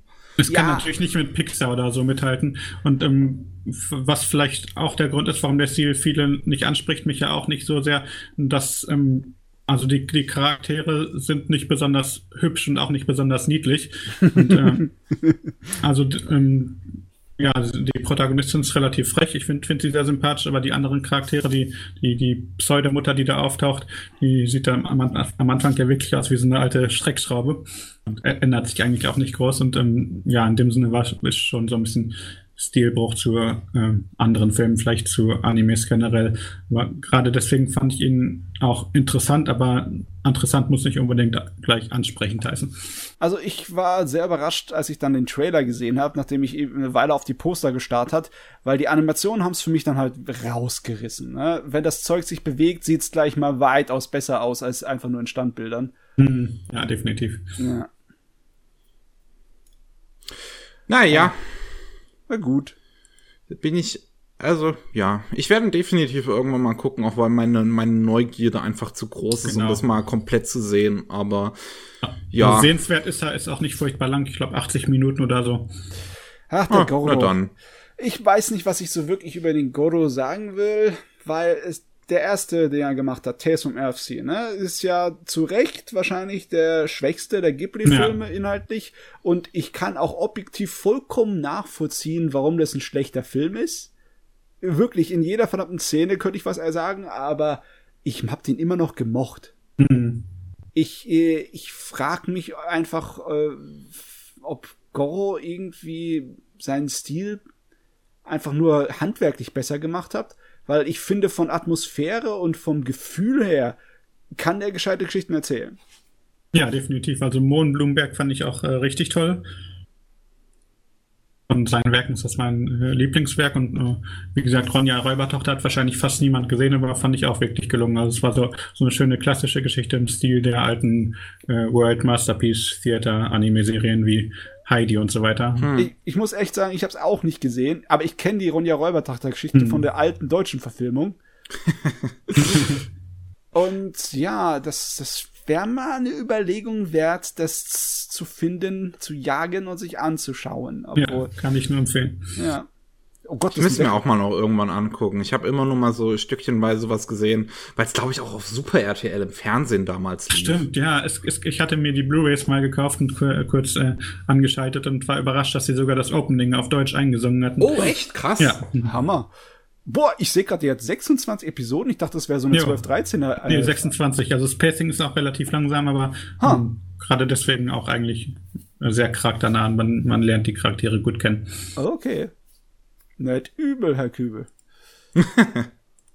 so. Ähm, Matze, ja, wie sieht's bei dir aus? Ich wollte jetzt gerade fragen, Miki, ob ich ähm, auf eine Pause plädieren soll.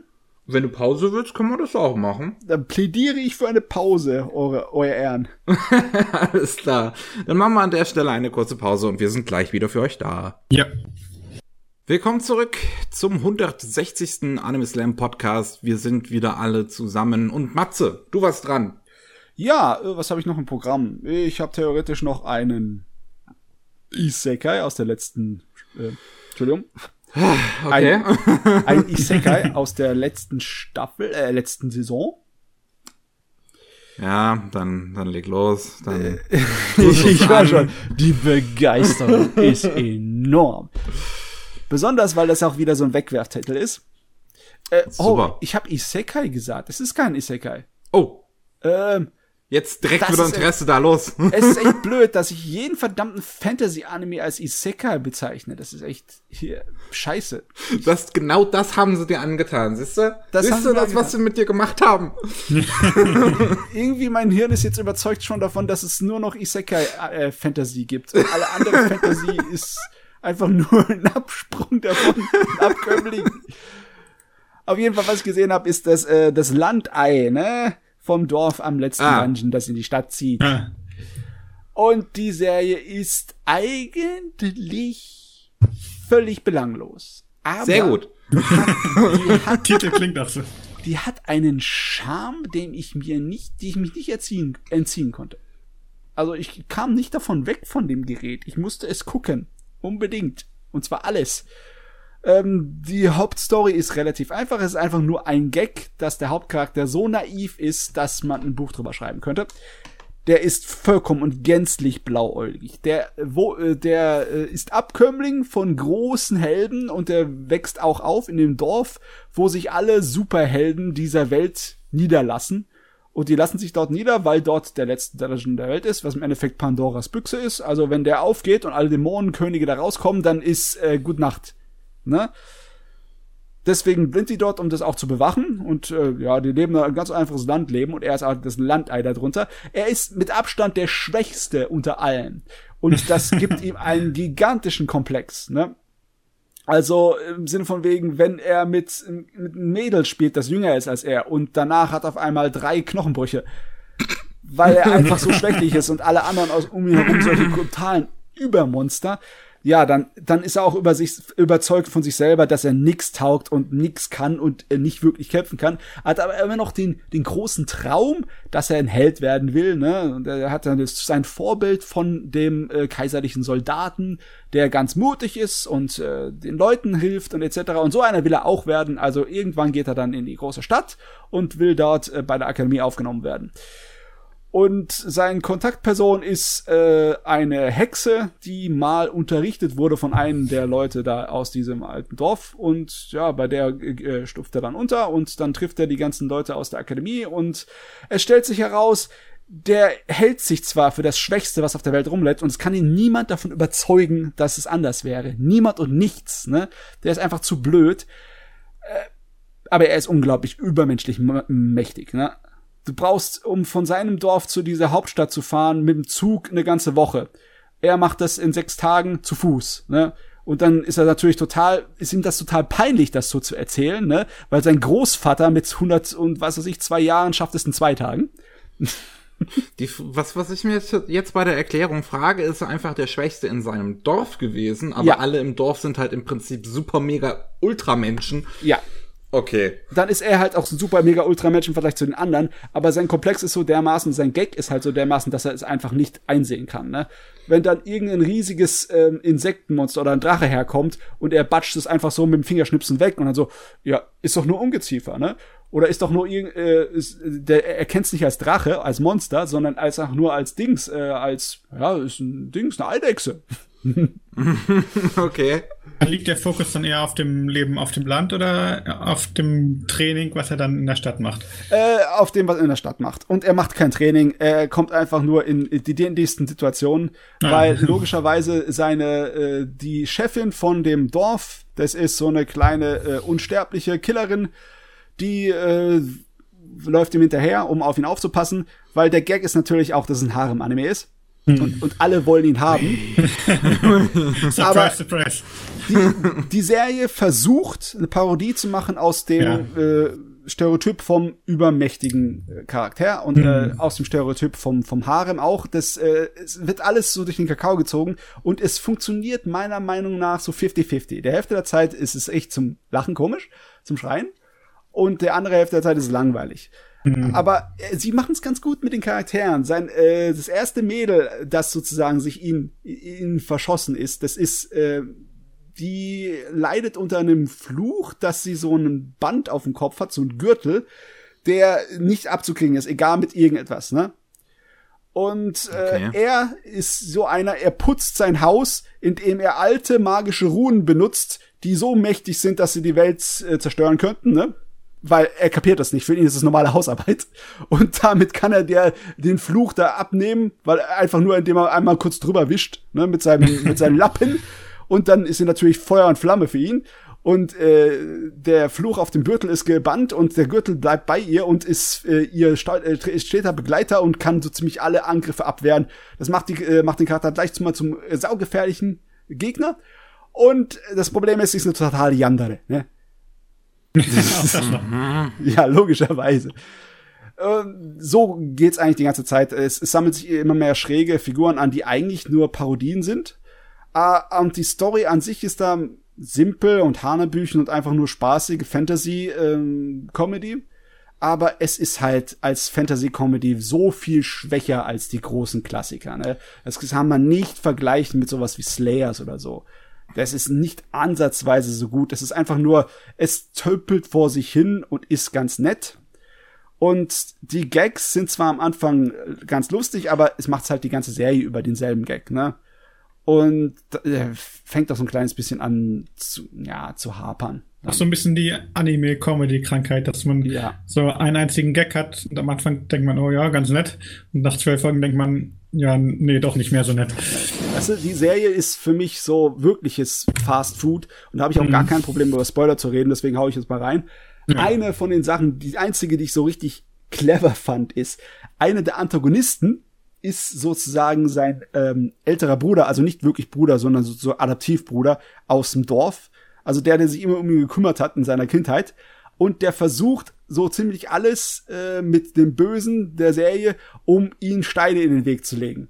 Und der Grund, warum er das macht, er will einfach nur sehen, wie sein kleiner liebster Bruder der Held ist. also ist er der Bösewicht und sorgt dafür, dass irgendwie äh, alles Mögliche so äh, so gefährlich wie möglich ist für die Leute und die Welt außenrum, damit er sein, sein, sein kleiner Bruder hier Held spielen kann. Ne?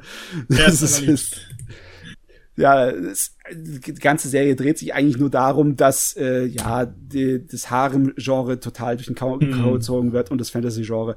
Es ist ganz nett für zwischendurch. Ist, Ist es besser als The Hidden Dungeon Only I Can Enter? Oh, viel besser. äh, der Hidden Dungeon, dem sein Gag, der wurde mir viel schneller langweiliger. Den habe ich auch nicht zu Ende geguckt, den Hidden Dungeon. Ne? Da habe ich vielleicht vier, fünf Episoden geguckt und dann war es vorbei für mich. Und bei dem anderen, bei Last Dun, äh, alles. Beim Last Dungeon habe ich alles geguckt und war sofort, sobald es verfügbar war. Es war zwar nicht gut, aber ich musste es sehen. Es war irgendwie eine Sucht. Eine Sucht war es. Oh Mann, okay. Also da kann man wirklich nicht von erwarten, besonders auch nicht keine guten Animationen. Ähm, das Einzige, was man erwarten kann von dem Ding, ist ein bisschen schräge Charaktere und halt eine bestimmte Sorte von Humor. Wenn man darauf abfliegt, also bei mir hat's funktioniert. Definitiv funktioniert. Na, das ist doch was. Aber ich denke mal, die meisten Leute würden es ziemlich langweilig finden, sobald sie Ich, ich weiß nicht, ich glaube, du, du bist jetzt nicht unbedingt in der Minderheit, wenn du sagst, äh, dass, dass solche Sachen für dich dann einfach angenehmes Fastfood sind, weil Ja, ja. alles, was Isekai ist, wird eigentlich relativ gut geguckt. Ja, es ist kein Isekai. es ist, es ist nicht mal Isekai, es ist ein Isekai-like. äh, jo, oh, oh, neue jetzt Genre. wird's, jetzt wird's gefährlich. Ui. Oh no. Äh, Das Problem ist, er ist noch nicht mal Isekai-like. Er hat noch nicht mal ein Rollenspielsystem drin. Was? Keine RPG-Mechaniken? Nein, nein, nein. Ich meine, was soll denn das hier? Also, das geht mir jetzt zu weit. Aber ich muss sagen, ein, ein Hauptcharakter, der gar nichts kann, ist mir schon mal hundertmal sympathischer als ein Hauptcharakter, der alles kann. Ich Aber mein, er kann ja im Prinzip alles im er kann Vergleich zu alles. 99 Prozent der Menschheit. ja, er, er, er traut sich halt nichts zu, ne? Da, Ach so, ah, kannst du ja. ihm noch so oft erzählen, äh, dass du gerade eben einen Dämonenkönig niedergehauen hast und er so, "N- d- d- nö, wie denn? Das kannst du mir nicht erzählen.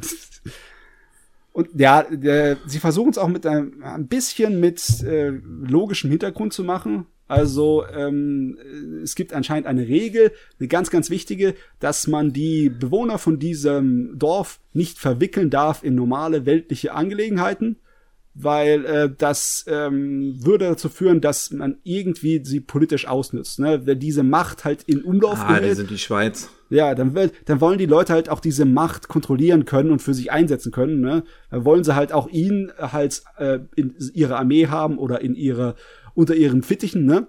Deswegen heißt ist die äh, wichtigste Regel: Du hältst dich aus allem raus. Was auch dafür sorgt, dass die Nebencharaktere mit allen Macht versuchen, irgendwie einige Konflikte selber zu lösen und dann ihn nicht irgendwie reinzubringen. Außer natürlich, es kommt irgendwas rein, was äh, die Welt bedroht, weil das ist die Ausnahme. Das ist die Ausnahme von der Regel. Wenn irgendwas weltbedrohliches daherkommt, dann dürfen sie. Ne?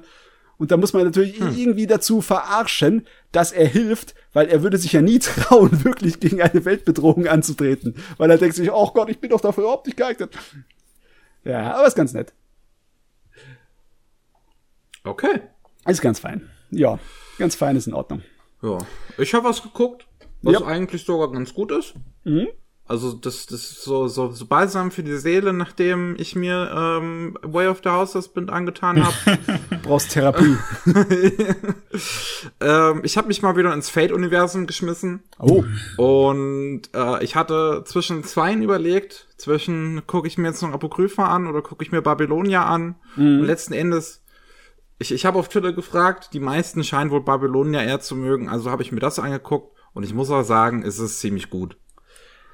Also, Ja, ich weiß es nicht mehr. Ich habe vier Episoden, glaube ich, gesehen, bevor ich aufgehört habe zu gucken. Moment, war, hast du hast du's ganz gesehen? War das nicht das, wo das Ende so umstritten war? Bei Babylonia.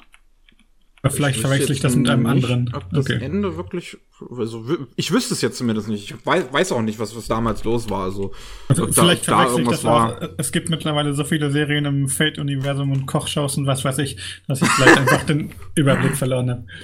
Also warte mal, äh, Apokrypha war das, was ich gesehen habe, wo dann am Ende so richtig äh, klasse äh, Ja, da gab's, da gab's die Animations- 22. Episode, die durchs Internet gegangen ist, weil sie halt einfach ein Sakuga-Meisterwerk ist. Ja, sowieso, gegen Ende Ah, ja. von Apokrypha äh, fliegen sowas von die Fetzen in den vielen Episoden, das ist sehr unterhaltsam, muss ich sagen. War, Ähm, Apro- war Apokrypha auch das Videospiel oder war das noch ein anderer? Das, also das Handy-Game ist Fate Grand Order. Ah, es gab doch mal so einen Dungeon Crawler, glaube ich. Das müsste Fate Extra sein. Ah, extra, genau, ja. ja. Ich glaube, Mickey kennt sich mittlerweile besser aus im Fate-Universum als ich. Äh, das, das Franchise wurde aber auch so unglaublich ausgeschlachtet, da kommt man ja gar nicht mehr hinterher als Normalsterblicher. Aber Apokrypha war, glaube ich, eine Light-Novel-Serie. Ab, Ja, ja, Das ja. müsste Light Novel gewesen sein, ja. Ja. Und Babylonia, was jetzt Mickey geschaut hat, das ist Grand Order. Das ist also Genau. auf den Spielen. Ah. Ne? Das Okay. ist, genau, Fate Grand Order, was ist, was war der volle Titel? Fate Grand Order, Absolute Demonic Front Babylonia. Das ist der siebte Arc. Das ist, das ist der siebte große Arc aus dem Handy-Game, also aus Fate Grand Order. Ähm, warum adaptiert man den siebten Arc, wenn man noch nichts anderes adaptiert hat? Ganz einfach, man hat vorher eine Umfrage gemacht. Das finde ich ist immer so ein bisschen die faulste Art und Weise, wenn man so eine Art Adaption macht, so einfach mal fragen, ey, was, was wollt ihr sehen? Und dann so, ja, okay, ihr wollt das alle sehen, dann machen wir das halt. Ähm, das ist schon damals, was ich am Kinos Reise Reboot sehr fragwürdig fand. ähm, und muss aber gestehen, also sie lösen es eigentlich so ganz okay. Also es, es, es gibt ja auch eine, eine Prequel-Episode, dass man dann so ein bisschen reinkommt in dieses ganze Setting, dass es so ein bisschen erklärt wird, wie das, wie diese Organisation funktioniert und was die da letzten Endes eigentlich tun.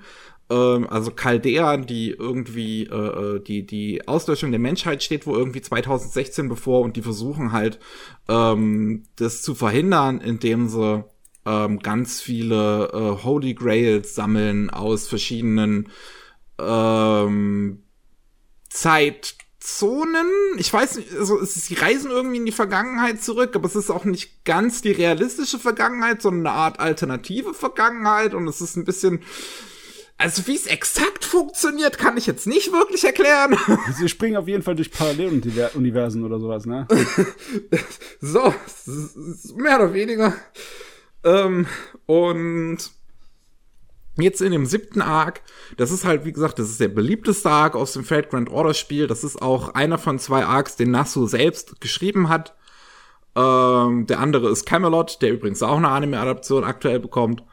Ähm, Camelot ist, by the way, der sechste Arc, der, der davor spielt. Den hätten sie dann auch gerne zuvor bringen können, anstatt den danach zu machen.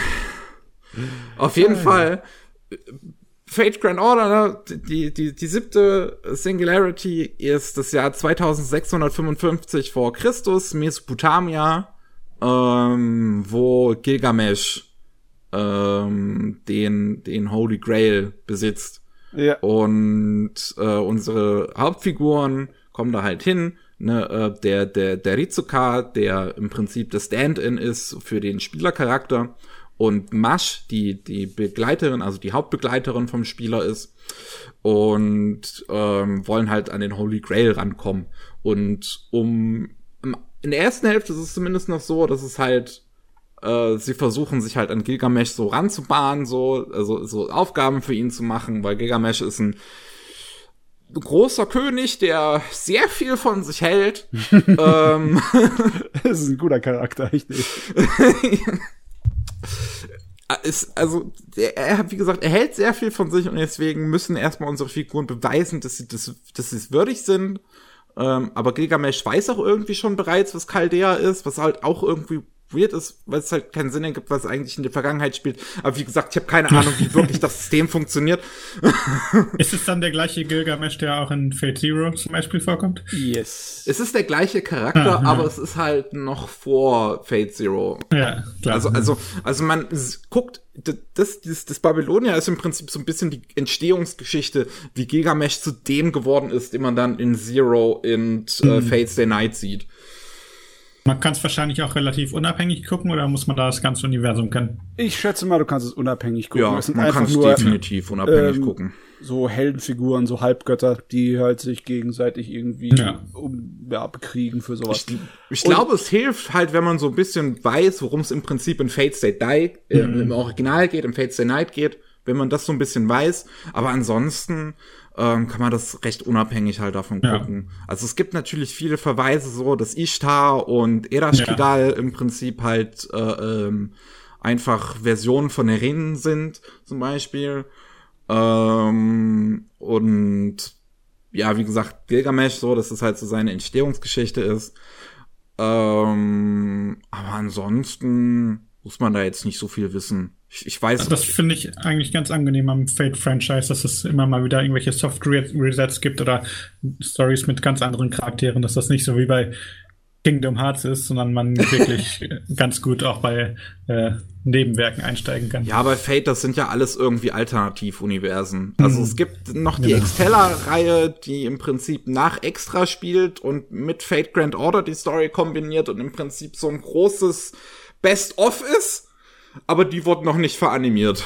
Aber das kommt wahrscheinlich noch. Kommt noch. Ich meine, wir hatten irgendwann mal eine Diskussion, wie schwer oder wie einfach es ist, in das Fate-Universum reinzukommen. Lass, nein, lass dich drüber reden. ich bin immer noch der Meinung, dass es Kinder einfach ist. Ich meine, die Idee, dass du irgendetwas äh, nach irgendwas das suchst, was Wünsche erfüllen kann, ist immer ein uraltes Story-Ding, oder? Das ja. gibt ja, in so vielen definitiv, Dingen. Ja. Und dann tun sie, dann kämpfen sie einfach gegeneinander, indem sie ähm, Helden aus der Historie und Mythen beschwören. Ja. Und dann kämpfen sie gegeneinander. Das ist Fate. Ende. ist nichts ja. komplizierter dran. Ende Gelände. Alternativ. Also, an sich ja. ist es ein, ein einfaches äh, Szenario. So. Ja. Halt, die, die, die, wenn man die Lore an sich raffen will, das ist dann halt was anderes. ja. Man guckt sich einfach die ganz alte Serie an, äh, steigt danach aus dem Fate-Universum aus, lädt sich noch den guten Soundtrack von Kenji Kawai runter und äh, macht dann Feierabend. Ja, so kannst du auch machen. Auf jeden Fall, Babylonia. Ich kann mich erinnern, dass ich damals drei, vier Episoden von geguckt habe, aber dann aufgehört habe. Ich weiß nicht mehr genau warum. Vielleicht, weil ich es mir aufheben wollte, nicht wochenlich gucken wollte, oder vielleicht auch, weil es mir inhaltlich zu langweilig war. Ich weiß nur, es war optisch ein absoluter Leckerbissen. Das war die Absolut. königliche Behandlung. Aber ähm, ja. Also nachdem ich es jetzt fertig geschaut habe, muss ich halt sagen, das ist wahrscheinlich die beste animierteste Action-Anime-Serie, die ich gesehen habe. Oh, okay. Ähm, das ist einfach. Ich mag sowieso die, die Leute, die bei Cloverbox, die Animatoren, die bei Cloverbox arbeiten, sind sowieso so Götter einfach. Also so eine Megumi Kono, die einfach regelmäßig absolute Meisterwerke an Sakuga raushaut und halt auch die ganzen anderen Leute, die da sind. Es ist und, und wie hart dieser Anime gegen Ende einfach eskaliert ist. Oh. Krass. Oh, ich glaube, da habe ich jetzt Lust drauf. also, es, es, es gibt gerade zwei Episoden, die einfach so abdrehen, was Animationen angeht. Also gerade Quetzalcoatl ist eine Figur, die später noch in der Serie dazu kommt. Mhm. Und wenn die, das ist die 18. Episode, wenn die da ihr, ihr Phantom, ihr, ihr Noble Phantasm raushaut, das ist wahrscheinlich das epochalste, was ich jemals in einem Anime gesehen habe. Das ist so krass. Oh, krieg ich Gänsehaut, wenn ich dran denke. Da, da habe ich jetzt eine Frage. Ich habe ja nur ein bisschen was gesehen. Da waren spärliche Computeranimationen mit drin. Und die waren ja, diese, diese, diese, diese, äh, ähm, Viecher, die da am Anfang, diese Biester, die da am Anfang mit auftauchen, aber die siehst du dann, später spielt die keine Rolle mehr. Okay, also ist Handanimation hier der Hauptfokus. Ja, Handanimation ist das Hauptmerkmal. Es kommt ah. noch dieses, es kommt am Ende noch so ein riesen Schlangenmädel, die dann auftaucht, die auch so zur Hälfte computeranimiert ist, so je nach Shot. ähm, aber deren Stil ist tatsächlich relativ interessant. Das ist wahrscheinlich auch absichtlich irgendwie ein Stil gewählt, dass die sehr heraussticht einfach. Also die sieht ganz anders aus als diese äh, Dämonen-CGI-Beasts am Anfang, die aber auch in den Kampfsequenzen dann eigentlich immer handgezeichnet waren. Ähm, und also, also wirklich, wenn, wenn die Serie abdreht, ist es, ist es so gut. Oh, ähm, äh, mir, mir, mir, wirklich, mir fehlen da so ein bisschen, bisschen die Worte. Man, ihr kennt es ja in, in, in Anime-Serien irgendwie, dass Design versimpelt wird, wo man dann jetzt weiß, jetzt kommt die gute Animation. Ja, Weil, ja, wenn, wenn die Schattierungen weniger werden. Ne? Genau. Und, und jedes Mal wirklich, wenn das in der Serie passiert, bin ich so, wenn ich gerade so in meinem Stuhl mich zurückgelehnt habe, bin ich so nach vorne geschossen. Oh, jetzt geht's los. Wurdest du schon konditioniert, ne? Ah, ähm, die Story jetzt wiederum ist jetzt nicht so nennenswert. Ich meine, man kann darüber streiten, wie gut Nasso letzten Endes eigentlich ist als Autor. Ja, ja ähm. kann man nicht drüber streiten. Ich finde mal schon, dass man selbst schon mal anfangen, hat man die äh, Computerspiel Ursprünge gemerkt, die Wurzeln. Das ne? definitiv, ja. Ich meine, wenn du, wenn du gleich zum Chef gehst, zum, äh, zum äh, Herrscher des Landes und von ihm dir erstmal ein paar Quests gibt und die Anfangsquests ja. sind natürlich so ja. Billigdinger, wo einfach nur Arbeitsbeschaffung ist. Ja, ähm, aber das, das, das, das Problem ist halt einfach so ein bisschen, dass die nicht wirklich, die Story hat nicht wirklich so einen richtigen Punkt so bis zur Hälfte. Das ist halt wirklich einfach questen und machen und so ein bisschen die Welt kennenlernen und alles wird so ein bisschen aufgebaut. Und dann halt in der zweiten Hälfte geht die Story so richtig los. Mhm. Aber es ist ehrlich gesagt auch nicht so erwähnenswert. Sie zieht sich vor allem eigentlich relativ in die Länge, aber mich hat's auch nie großartig gestört, weil dafür ist die Inszenierung einfach viel zu gut. ähm, mhm. Und die Figuren machen Spaß. Also das kann man definitiv sagen. Die sind zwar natürlich, wie es eigentlich ein Fate immer ist, relativ einseitig. Ähm, aber ich meine, die, die haben alle relativ interessante Charakterzüge so. Ich mein, also, ich meine, Ishtar und Erashkigal sind halt als Rindverschnitte einfach relativ witzig, vor allem, dass es einfach zwei davon gibt. Vielleicht doppelte Bo äh, Dosis hier. ja. Ähm, uh. Aber die Sache ist, die, die Nebenfiguren ist doch da, wo, wo es richtig ist, wo die Würze zu finden ist. Weil die, die, unsere Hauptfiguren sind doch absolut langweilig, oder? Oder, oder kriegen Kommt die jetzt drauf an, wen du halt als Hauptfigur und wen du als Nebenfigur definierst. Das ist jetzt, ich meine, Rizuka, unser eigentlicher Protagonist, ist halt, wie gesagt, der ist halt nur ein Stand-in für den, für, für den Spielercharakter. Der hat halt, ne, bei dem ist natürlich, der hat natürlich keinen Charakter, der ist ja, halt Stiefel. aber am Anfang fand ich die Mash auch relativ blutleer. Ja, das, die, die, die hat wahrscheinlich halt einfach, das, da, bei der ist halt das Problem, dass die mehr Charakterentwicklung über den Lauf, über den Verlauf von insgesamt Fate Grand Order hat. Ach so. Und man halt davon dann letzten Endes zu wenig in Babylonia sieht. Ah, okay. Ähm, aber die ganzen anderen Figuren sind halt eigentlich ganz sympathisch. Also Gilgamesh natürlich, ähm, so, so ich finde auch, dass Gilgamesh hier äh, die, das System seine beste Version ist, ehrlich gesagt. Ich bin kein so großer Fan, wenn ich mal ganz ehrlich bin, von Gigamesh in Fate Zero und Fate Stay Night. du meinst, wo er die, die ultimative Bösewichtrolle einnimmt? Ja, ich weiß aber, dass ihn halt da schon sehr viele feiern, weil es ist halt, ich, also, ich kann es so ein bisschen sehen. Er ist halt ein, mhm. Liebling gerade unter weiblichen Fans.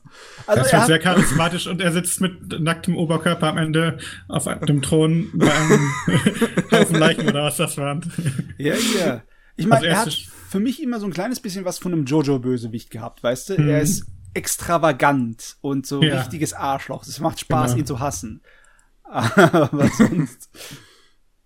Ja, er, er, unterhält auf jeden Fall sehr gut. Also das, das, man kann auf jeden Fall nicht sagen, dass er langweilig ist, würde ich sagen. Ja, das stimmt. Ja. Das stimmt. Ja.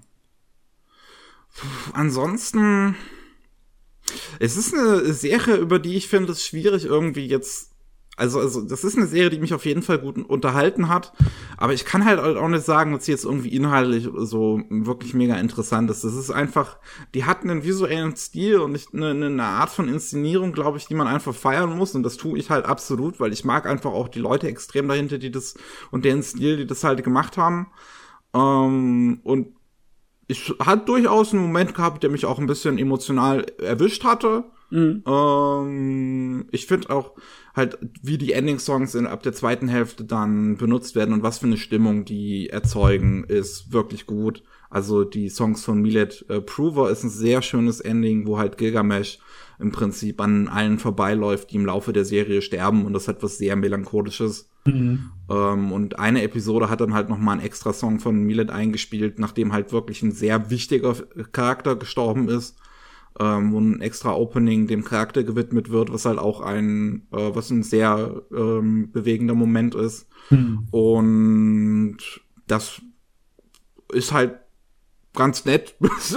Ja, ich finde das immer schön, wenn Animes auch das Opening oder das Opening-Video auch auf die Story anpassen. Mal vielleicht eine Folge kein Opening oder mehrere Folgen kein Opening, je nach Situation oder mal ein anderer mhm. Opening-Song. Das ist mal ein Zeichen von, von ja, Qualität eigentlich. Ja, und meist, meistens, meistens ist das ja auch bei Produktionen, die dann an sich schon ein bisschen hermachen. Ja. Und hier, also, ne, wie gesagt, das ist. Die Animation kannst du halt nicht meckern, die sind halt so fucking gut. Das ist einfach, ist es und ist es übertrieben. Ich meine, solche Dinger braucht man einfach, die einfach ein Spektakel sind, ja. wo man sich nicht besonders viel Gedanken machen muss über den Inhalt oder sonstiges da drin. Manchmal reicht auch Spektakel. Ich meine, ja. bei mir kann Animation sehr oft eine ganze Menge wettmachen. Ja, definitiv. Eigentlich ich glaube, ich muss mich eigentlich selbst beschuldigen. Animationen, gute, macht bei mir oft zu viel Ja. wett, ne? ich bin Fan dann- von Anime, von denen ich eigentlich nicht offiziell zugeben sollte, dass ich Fans bin, weil die sind so rotzig. ah, aber naja. Ja, gute Animation und guter Artstyle kann schon sehr viel ausmachen, finde ich auch. Ja, Aber das macht Also- mir auf jeden Fall jetzt Bock darauf, sie nachzuholen, die Serie, wenn äh, es klar ist, dass da wieder so ein fulminantes Finale kommt. Das fand ich Oh, schon bei Fate. Apocrypha, hat es auch schon wettgemacht, sich durch die Serie ein bisschen durchzugraben. Das, ja, Ja. ja das überzeugt. gut. Dann wär's das mit Fate Grand Order. Also ich kann es wirklich, ähm, das ist halt wirklich wie, wie, wie Marvel-Kino auch letzten Endes. So halt Kopf aus, genießen. Jo. Ja. Und Jo. bei mir hat's funktioniert. ja. Gut, ähm, wer wäre jetzt dran? Ruben. Genau, äh, wo du von spektakulärer Action-Animation gesprochen hast. Ähm, ich habe letztens einen Film gesehen, der so mh, das Gegenteil ist, wo ich wirklich die Charakteranimation sehr spektakulär fand und sehr gut umgesetzt. Und äh, nämlich, der, äh, der kam letztes Jahr im Sommer, glaube ich, raus auf äh, Netflix, äh, A Whisker Away. Das ist Ein Schnurrhaar. Genau, ja. Ach, stimmt, hatte sogar einen deutschen Titel. Ja. Und ähm, es ist erst vom, vom Studio äh, Colorido, die ja vorher Penguin Highway gemacht hatten und davor ein paar äh, interessante Kurzfilme. Und die ja, Ja. eigentlich auch schon immer dafür bekannt waren, sehr lebhafte Animationen, sehr, sehr farbenfrohe Filme zu machen.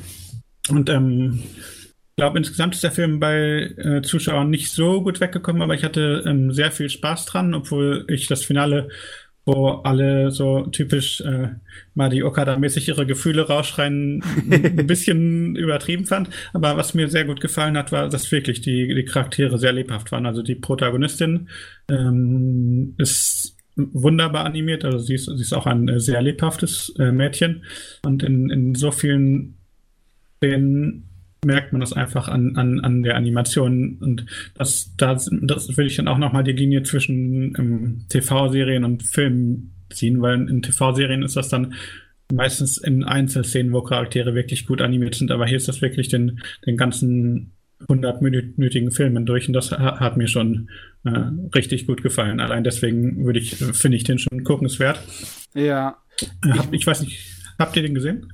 Nee, ich habe noch nicht gesehen. Mickey, hattest du ihn gesehen? Ja, oder? ich habe ihn gesehen. Ich glaube, wir hatten damals mit. Ähm, oh nee, jetzt bin ich mir wirklich nicht sicher. Es kann sein, dass wir mit Consumer drüber gesprochen haben. Mit irgendjemandem Vielleicht haben aber wir auch drüber jemand gesprochen. anders, ja. Wir haben schon mal im Podcast jemanden gehabt, der ihn gesehen hat, aber. Halt damals, als er rausgekommen ist, auf jeden Ja. Fall. Und ich, also, ich fand ihn halt okay. Also, ich fand ihn schon gut, so, so im Großen und Ganzen, ähm, weil er halt, ne, wie, wie du schon sagtest, optisch ist es wirklich ein Leckerbissen. Es hat Ja. richtig tolle Hintergründe. Colorido hat, Ja, ins, hat genau. äh, generell einfach einen sehr schönen Stil, auch was die Animationen angeht Ja. und was die Nutzung von Computergrafiken angeht.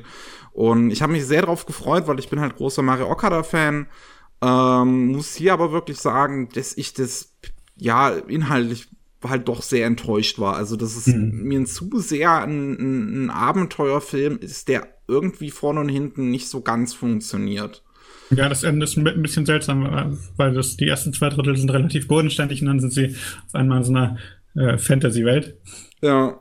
Also ähm, das letzte Drittel fand ich auch nicht mehr so gut, aber ähm, also ich hatte auch ähm, mit anderen Leuten mal drüber geredet und manch, manche fanden, fanden die Protagonistin hatte sehr starke Stalker-Züge und das, Das ist halt auch fragwürdig, ja. Ja. Also ich, ich kann es verstehen auf jeden Fall. Also es, es war an sich ja schon eher humorvoll dargestellt, aber wenn man mal drüber nachdenkt, würde man sowas im echten Leben haben wollen, dann, dann ähm, ist das ja ist, ist schon ein bisschen fragwürdig. Andererseits hat es den Film natürlich auch ähm, durch die, die ähm, also die Geschichte ist ja an sich relativ gewöhnlich, aber die Prämisse, dass sie sich in eine Katze verwandeln kann und dann äh, zu ihrem Geliebten hingeht und er äh, und ihn dann erst richtig kennenlernt, das hat es natürlich auch ein bisschen unterhaltsamer gemacht. Es ist halt Ah, die ja. Idee, ne, die Idee von der äh, von der Ferne betrachten, ne, wenn du sozusagen eine unerfüllte Liebe hast. Ja. Und wenn du also eine Katze bist, dann bist du halt relativ weit entfernt vom menschlichen Kontakt, Ja. ne? Und da äh, man kann sozusagen es irgendwie so sich denken, dass sie dieses Thema da irgendwie umsetzen wollten, ne? Mhm. So äh, du sie kann ihn nur von der Ferne betrachten, aber sie ist ihm trotzdem nahe. Und Sie kann genug sehen, um was zu verstehen, um was zu lernen. Aber ja, wirkt halt ein kleines bisschen, äh, ja, als würde es ausnutzen, ne? Wenn sie sich als Katze zu ihm hinsteichen kann und dann sich Genau. äh, Streicheleinheiten abholen kann. Genau. Also Ja. sie nutzt es auch aus, sie, sie fühlt sich äh, auch äh, durchaus schuldig deswegen. Aber ähm, ja, im Endeffekt äh, hat, konnte sie es halt nur dadurch erreichen und die Geschichte stellt das jetzt nicht als schlecht dar, was sie gemacht hat. Na jo. Ah, Ja, aber in, insgesamt war es ein schöner Film, fand ich. Also ich, ist definitiv keiner meiner Lieblingsfilme, aber äh, ich hatte Spaß dran.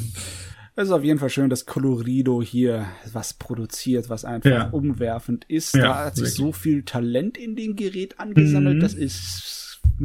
Ja, ich hatte die schon von Anfang an quasi verfolgt, eigentlich schon be bevor es äh, Colorido selbst gab, also die, die, die Kurzfilme von dem Ishida ist er, glaube ich, Hiroyasu Ishida, die er in seiner Uni-Zeit gemacht hat. Und damals war ich schon ein großer Fan. Und dann war ich auch natürlich auch ähm, sehr erfreut, als er dann zum ersten Mal einen, einen langen Film gemacht hat mit Penguin stimmt, Highway. Raintown, das hatte ich damals Genau, auch noch Raintown. gesehen. Ja. Wow. War das nicht?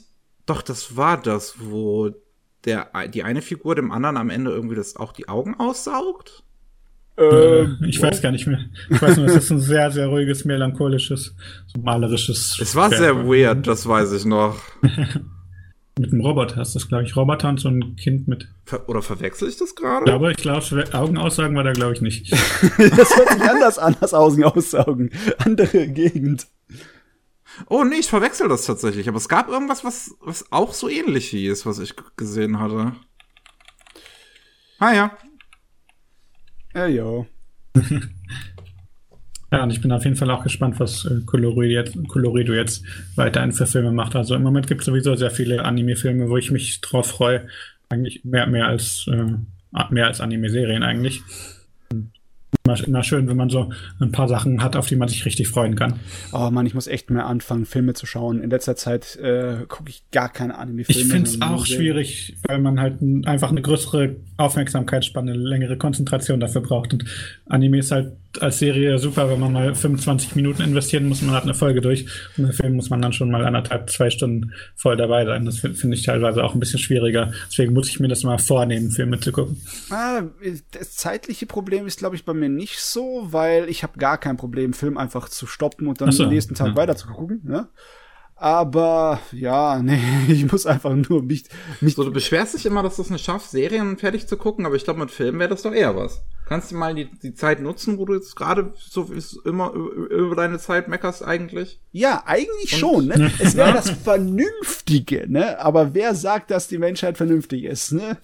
Ach Du Gottchen. machst ja auch deine eigenen Probleme. Ja, ja, das äh, mache ich immer. Das ist, äh, so kürzt sich das auch.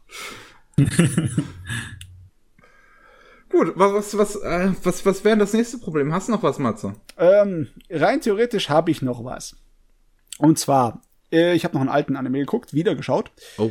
Ich äh, habe so ein kleines bisschen schlechtes Gewissen gehabt, dass ich mit euch über die viele Zeit hier eigentlich nur über edgy Sachen größtenteils am Lästern bin.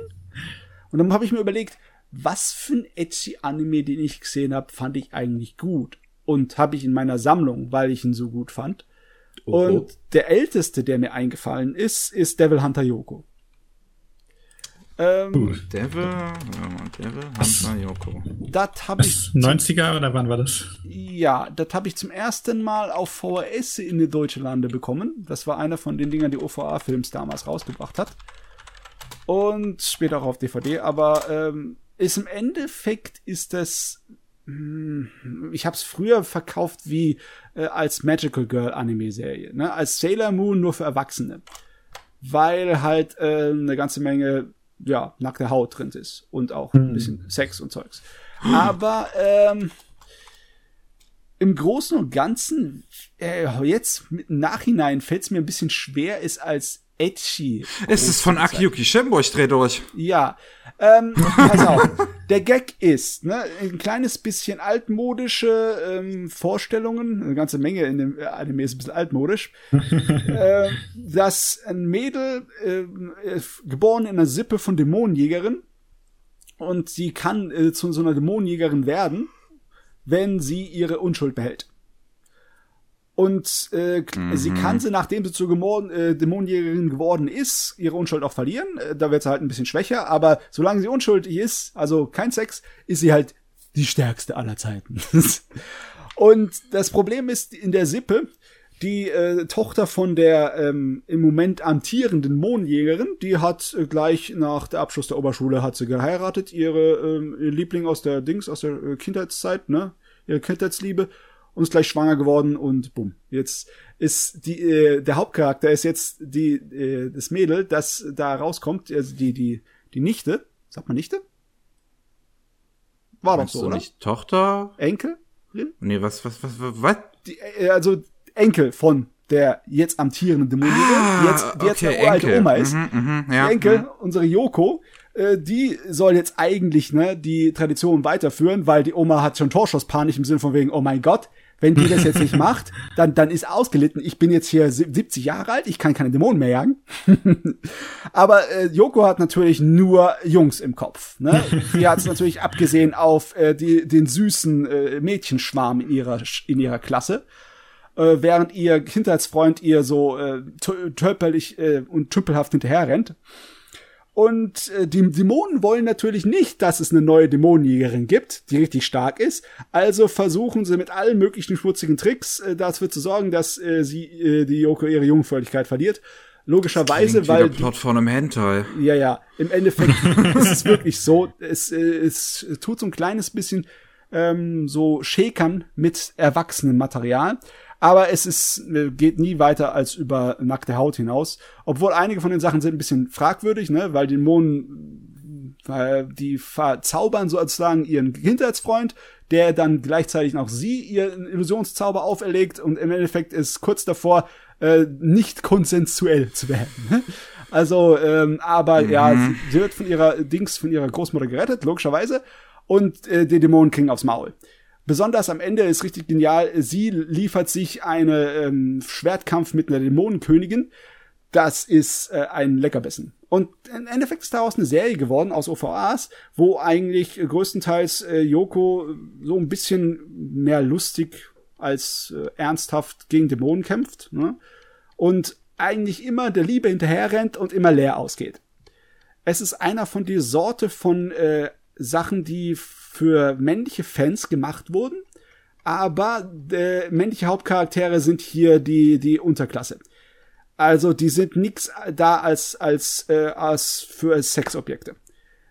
Männer sind die hier, die objektifiziert werden. Und im Endeffekt die ganzen Hauptcharaktere und alle aktierenden Charaktere sind Mädels. Das ist ähnlich so wie in XR1, das auch aus dem äh, auf der Erwachsenen-Schublade kommt, ne? Genauso ja. läuft es bei dem hier auch. Und die haben ein kleines bisschen so ein Media-Mix-Franchise schon damals mit dem aufgezogen. Es gab äh, Musikvideos, die extra dafür produziert werden, wo der Hauptcharakter dann äh, gesungen hat zur Serie. und sie so ein bisschen das Idol-mäßig aufgemacht haben. Weil der, der Sprecher von, von Yoko, die Sprecherin, die Aya Hisakawa, ist auch ein relativ großer Name. Der eine ganz, die hat eine ganze Menge in Manga und Anime, äh, hat sie ihre Stimme geliehen die äh, hat auch lang gearbeitet. Die hat zum Beispiel auch in 12 Kingdoms die Hauptcharakter gespielt. Die kann das auch, die ist richtig gut. Ich sehe gerade die Verwandlungsszene aus dem Anime, also diese Magical Girl-eske Verwandlungsszene. Und ich ja. finde es immer weird, wenn ich eine Verwandlungsszene sehe, wo halt tatsächlich die nackte Haut gezeigt wird. Das war das sozusagen ist, das der, der, ungewöhnlich. Das ist das Hauptding, ne? Von den Magical Girl-Dingern, die einfach nur Silhouette zeigen, war äh, ja. äh, bei, bei Yoko ist es halt so, die Klamotten platzen effektvoll von ihrem Körper und man sieht die Nippel. Ja. und dann äh, kriegt sie natürlich als Kampfuniform so eine sexy chinesisches Kleid, so ein Chongsam. Hm. Und ein äh, Schwert, dessen Parierstange im Endeffekt sowas ist wie eine, eine, eine Axtkopf. Äh, sieht sehr fantasyartig aus, ohne so übertrieben zu sein aller Final Fantasy, so, äh, ohne so ein Riesending zu sein. Und äh, es ist ganz nett. Im Endeffekt, jetzt wo ich mal wieder geguckt habe, ähm, es ist zwar ein bisschen altbacken in vielen Sachen, ne? Äh, für moderne Sensibilitäten wird man einiges davon so ein bisschen so, äh, so als Exploitation bezeichnen, als ein bisschen billig und trashig. Aber mhm. äh, ich Also bei gewissen Anime, die heutzutage laufen, weiß ich nicht, ob es großartig anders wäre heutzutage. Ehrlich gesagt, das, das, das ist sogar fast schon so weit, dass ich die Serie anderen Leuten zeigen könnte. Es, der Peinlichkeitsfaktor ist mh, akzeptabel sogar was die Ja, es ist wahrscheinlich immer noch geschmackvoller als sowas wie ein, wie ein also A, wie, wie ein Anime, zu dem wir uns halt geeinigt haben, dass wir nicht drüber reden werden. Ja, ja. Und B, zu einem, wie hieß das nochmal, hier, wo sie Modelle reviewen? Ach, du meinst, äh, Ja, ja, Äh, die Reviewers, ne? ja, die Interspecies Reviewers. genau, Interspecies Reviews, ja. Ich dachte, jetzt wird's jetzt eigentlich verzeichnen, äh, vergleichen mit der Standard-Edgy-Serie der letzten zehn klang Jahre. ziemlich danach und, ich meine, sowas gab es Ich ja auch in den mein- neun- 90er Jahren viel und gerade im OVA-Bereich auch einiges und da konnte man dann halt noch ein bisschen mehr zeigen, weil es halt nicht im TV lief. Also der Unterschied hier ist halt, in vielen Episoden ist die Verwandlungsszene das einzige, was du an nackter Haut siehst. Der Rest ist einfach nur ein bisschen Comedy oder Action und äh, Spannung. Und im Großen und Ganzen, es gibt keinen Hauptcharakter, der irgendwas zu sagen hat. Oder in irgendeiner Art und Weise auch de dessen Namen wichtig wäre. Es ist alles so wegwerf. Und die Mädels ist der Hauptfokus und alles andere ist scheißegal. Es gibt also keinerlei Möglichkeit, irgendein Vieh zu haben, wo du dich reinversetzen kann, das einen Haaren bekommt, wie es in vielen Edgy-Dingern halt so ist. Ist halt nicht. Fandest du, die Serie war insgesamt konsistent, weil ich habe gerade gesehen, die hat vier Charakterdesigner gehabt und zwischen der ersten und der zweiten Episode sind zwei Jahre vergangen. Das heißt, die Produktionsteams waren vom Anfang bis zum Ende wahrscheinlich auch relativ unterschiedlich. Ja, äh, man merkt es eigentlich nur so richtig krass bei den letzten Stories, bei der allerletzten. Äh, weil äh, die erste sieht zwar noch ein bisschen äh, grob aus, weil anscheinend da hier noch nicht so viele talentierte Leute dabei waren, aber dafür hat die erste so viel Schwung und so viel Mühe dabei, das äh, stört nicht. Und danach ist eigentlich alles wie aus einem Guss bis dann zur letzten Episode, wo dann äh, weitaus experimenteller ist. Aber äh, schlechter wurde es nie. Ehrlich gesagt wurde es animationstechnisch eigentlich nur besser. Nur schade, dass die allerletzte Episode ein bisschen schwaches Finale hat. Ein sehr schwaches im Vergleich zu dem davor. Davor äh, kämpfen sie gegen einen äh, Dämon, der durch die Zeit springt. Und das ist, ist heftig. Das ist sogar richtig dramatisch. Da muss sie selber zurück in die Zeit reisen, um die allererste Dämonenjägerin um Hilfe zu bitten. Also ich war in den Uiuiui. 90ern voll auf dieses Ding gefahren. Ich war auch ein riesengroßer Fan von Buffy. Die Vorstellung von Mädels, die Auserwählte sind, die gegen Dämonen und Vampire und sonst was kämpfen, finde ich immer noch geil. Finde ich immer noch cool. Und es ist fast schon schade, dass das Ding nicht irgendwie weitergeführt oder fortgesetzt wurde oder etc. Also die Geschichte ist nicht abgeschlossen am Ende. Nee, es gibt ja auch keinen roten Faden dadurch. Es sind episodenhafte Ach so. äh, Sachen, wo immer halt wieder Klamauk hast. Äh, Ah, es ist auch ein Original, das hat ja gar nicht mal eine Vorlage oder so. Nö, nö. Es ist im Endeffekt nur etwas, was sie so aus dem, äh, ja, aus dem Boden gestampft haben und Madhouse hat's fein animiert und gezeichnet und es war spaßig und ich, ich muss es empfehlen. Auch, auch wegen der Titten. Weil ganz ehrlich, das ist wenigstens ein attraktives Mädel. Da, da sind keine riesigen Brüste, die doppelt so groß sind wie der Kopf. Und äh, es wird auch nicht irgendwie mit äh, Leuten, mit Mädels umgegangen, die viel zu jung sind für die ganze Angelegenheit. Sie kriegt zwar so ein, äh, sie kriegt eine Praktikantin, ja, die Dämonenjägerin kriegt eine Praktikantin und ihre Schulfreundin macht für sie die Managerin, weil sie denkt, oh, aus dem Dämonending, da könnte man eigentlich eine ganze Menge Geld rausschlagen, wenn man das hier als sie als Idolstar verarbeitet. So ein kleines bisschen äh, Selbstironie, ne, weil sie aus dem ganzen Ding so ein Idol machen wollten, äh, in Wirklichkeit mit dem Major Fix Franchise. Aber pff, das ist alles größtenteils harmlos. Der einzige, der nackte Hautzeit ist eigentlich der Hauptcharakter. Das, das, das, das war irgendwie früher auch bei diesen OVAs, das, das fällt mir immer wieder auf. Einfach so, dass halt eine, es musste mindestens einfach mal so random eine Szene drin sein, wo man die weibliche Hauptfigur nackt sieht. Ja. Also, es ist irgendwie am Ende von, ähm, ah, fuck, wie hieß es nochmal? Dragon, Dragon, Dragon Half? Am Ende von Dragon, Half Half. gibt's diese eine Nacktszene. Ja, das, was auch hat- die einzige in der OVA ist. Das hat überhaupt nicht gepasst, aber naja, ich meine, könnte, das war halt auch Humor unter der Gürtellinie manchmal, ne, bei Dragon. Und auch am Ende von, ah, wie hieß das nochmal? Phantom, Phantom Corp? Hieß es Phantom Corp? Ja, ja, ja, ich weiß, was du meinst, ja. Ja, da, da hatte auch die, die, äh, man, man, die nackte, äh, die, die, die Bubis von der Protagonistin einfach mal ganz am Ende in der letzten Szene gesehen. Hm. So, why? Ja, es ist komisch, ne? Ja. Es wirkt nicht so wie Edgy, die einfach das machen, weil sie damit die Leute anlocken. Es wirkt fast so, als hätten sie es als eine Art Belohnung so gesagt, weißt du? Jetzt hast du unsere ganze Serie geguckt, jetzt, können, jetzt zeigen wir auch ein Ja, ne? ja, du hast die ganze Serie geguckt, hier sind die Brüste der Hauptfigur. Ja, es wäre irgendwie, ja, wie die Visual Novels, wo du 30 Stunden die, die Story durchmachst für eine Sexszene, ja. Oh Mann. Ja, das ist, scheint irgendwie so ein Produkt dieser Zeit gewesen zu sein, ja. Mhm, Ja. Definitiv. Da merkst du, dass diese Dinger von Männern gemacht wurden. Gewisserweise, ja. Es ist, es ist diese lustige Sache mit Sachen, die in dieses Exploitation-Schema fallen. Es ist definitiv die männliche Sichtweise mit all ihren Problemen, aber es ist halt auch, äh, die Frauen sind an der Macht und Yoko ist voll eine starke Figur. Ne? Gibt's irgendeinen Ja. großen, edgy Anime-Manga, der von einer weiblichen Autorin ist? Oh, darüber habe ich mich nie richtig informiert. Ja, es gibt, ich gibt glaube ich, welche. Warte, was war denn ich das meine, noch? es gibt auch genug weibliche Autoren, die Mangas zeichnen in der Porno-Welt. Ne? Ja, stimmt. Also, Ja, ja, das definitiv, ja. also deswegen sollte es eigentlich auch edgy Sachen geben. Ja, ich, glaube auch. Ja, ich meine, ich, ich überlege gerade, ähm, ich, ich, ich, ich, ich folge ja mittlerweile einigen VTubern und viele davon sind halt auch Manga-Artists. ähm, also Pochi zum Beispiel, ähm, die äh, Mangaka von My Elder Sister. Ist ja auch, My Elder Sister basiert ja auch auf einem Dojinshi eigentlich, der halt sehr der halt einen Fetisch bedient. ja, ja, wir wissen Bescheid. Titel ist Programm. Und es wundert, es, es wundert mich immer wieder, also, also, also gerade im, im, im, wenn, wenn ich da so die, die, die Mädels sehe, da gibt's halt schon viele, die, die gerne Freizügige auch zeichnen. Ich also halt gerade, Ja. ja. Man müsste wahrscheinlich in den José-Bereich gehen, weißt du? In die äh, Romantik-Sachen für äh, Da gibt's definitiv Dinge, wo Ja. halt Figuren auch mal nackt dargestellt sind. Ja. Ja, aber ich meine halt wirklich so richtig, so richtig edgy, wie halt sowas wie ein Tool of Ru oder sowas in die Richtung. Ja, ich weiß, was du meinst. Das halt sich mit nackter Haut verkauft. Mhm. Wüsste ich jetzt nicht auswendig was. Werden wir mal. Also ich, ich, gibt's mit Sicherheit schon, aber es wird die Minderheit sein. Ja, das glaube ich nämlich auch.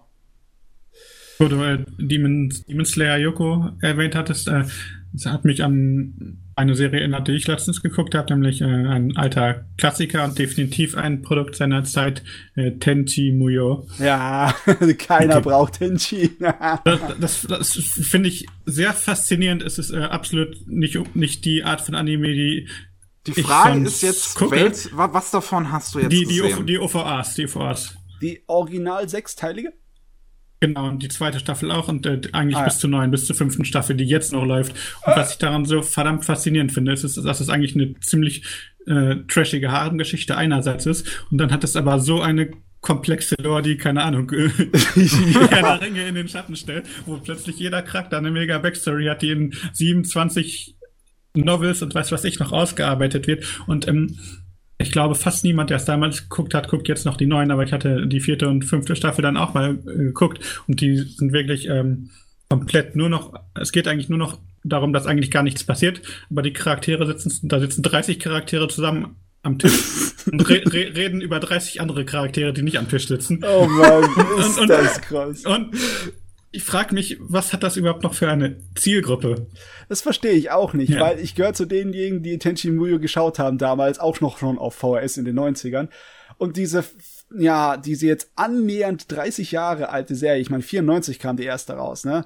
Die ich, ich finde immer noch, dass es eine von den 92, Harem-Dinger ist. 92 sogar. Die, hm, 92 sogar. Okay, dann Genau. ist es, dann ist es Es ziemlich ist, nah man kann, man kann, also oft wird Lafina ja so als äh, Urvater und, oder Urmutter der Harems gesehen, aber Ja. Tenchi Muyo war eigentlich früher. Also diese Under One Roof Harems wurden definitiv von Tenchi Muyo maßgeblich geprägt. Was ich auch sehr faszi- faszinierend finde, ist, dass es eigentlich jetzt kein äh, mediales Erzeugnis ist, wo jetzt eine große Firma hintersteckt, äh, sondern wirklich ein einzelner Typ, der, der das quasi, äh, der, der auf die Idee kam und auch immer noch äh, aber alle Sachen davon äh, wirklich bestimmt, wie die Geschichte weitergeht und Ja, ja. Der, der die Charaktere auch hinter Orten in, in seiner Heimatpräfektur benannt hat und solche Sachen. Also es ist schon, schon sehr, sehr ulkig, sehr, sehr faszinierend, dass es so, sowas überhaupt heute noch gibt. ich bin immer noch der Meinung, dass Tenchi Muyo einer von diesen Harem-Anime ist, die ich äh, empfehlen kann. Da, Das Harem-Ding stört da nicht. Genau, es ist auch hauptsächlich Comedy, wobei ganz äh, ich, im, tatsächlich in der aktuellen Folge von der fünften Staffel, von der fünften OVA-Staffel, die äh, also die, die sechste und sechste und letzte kommt nächsten Monat raus. Oh. in der aktuellen Folge kündigt er tatsächlich seine Hochzeit an. Oha. Und äh, er kündigt an, dass er alle heiratet. alle. Was für ein Chat. Genau, und es, gibt, es, es, gibt auch, es gibt auch drei Generationen von Hauptcharakteren, die alle so aussehen wie er und jeder hat seinen eigenen Harem. Ja, Aber das ist die so ein Serie Ding. nimmt sich dabei vollkommen ernst und ich weiß nicht, ob ich es genial finde oder einfach nur furchtbar. Es ist, ich meine, es gab eine ganze verdammte Serie, wo ein Abkömmling dieser Sippe, ja, weil das ist ja eine königliche außerirdische Sippe, die was weiß ich, wie viele hunderte von Jahre alt werden, also Weltraumelfen im Endeffekt, ne, der Hauptcharakter. Ja. Einer von seinem Abkömmling wurde mal eine äh, Parallelwelt-Fantasy-Welt verschlagen. Genau, ja. ja. Äh, und da hat er dann mit Meckers gekämpft und seinen eigenen Haaren genau. sich angesammelt. Und interessanterweise oh, ist die fünf, fünfte Staffel die Vorbereitung auf diese Parallelwelt, weil dieser, der Charakter ist da noch ein Baby, beziehungsweise später ein kleines Kind und sie trainieren ihn quasi, damit er später in diese Parallelwelt gehen kann und sie retten kann, weil sie schon wissen, dass er in die Welt gehen muss, um sie zu retten. Also, oh mein äh, Gott, oh mein Gott. Es hat, wirklich, es hat wirklich verdammt viel Lore und ich weiß auch nicht, wie konsistent das Ganze ist. Also ich, es gibt viele Paralleluniversen und die TV-Serien sind, glaube ich, nochmal andere Ach, Universen dieses, als die dieses, OVAs. Oh ja, das Aber Ding ist, ist, total explodiert in den 90ern. Ja. Das hat so viele Serien hinter sich hergezogen und Filme und Zeugs und ach du meine Güte, ey. Ich hatte tatsächlich dieses Isekai no Sekishi Monogatari, wie es im Japanischen heißt, genau. auf meiner Watchliste, ja. weil es ganz interessant aussieht. Und ich wusste gar nicht, dass es zu Tenchi Muyo dazu wird. Ach du Scheiße. Du kannst es auch gucken, ohne jemals was von Tenchi Muyo gehört zu haben. Es funktioniert, ja. es geht. Wow, ist das wild. Das ist echt wild. ah, alte Animes machen auch Spaß. Ja. Ah. Ja, kann, ich, kann ich ja mal dazu sagen, dass ich die Charakterdesigns von der fünften Staffel einfach nur furchtbar hässlich finde? äh, ja, hast du schon mal gesagt. Ich, mittlerweile stimme ich dir zu. Wenn ich mir die alten Sachen anschaue und dann die neuen, nee, bin ich nicht der große Fan. Ja, der alte Stil, der Cell-Shading, handgezeichnete Stil war einfach ja, schöner, finde ich auch.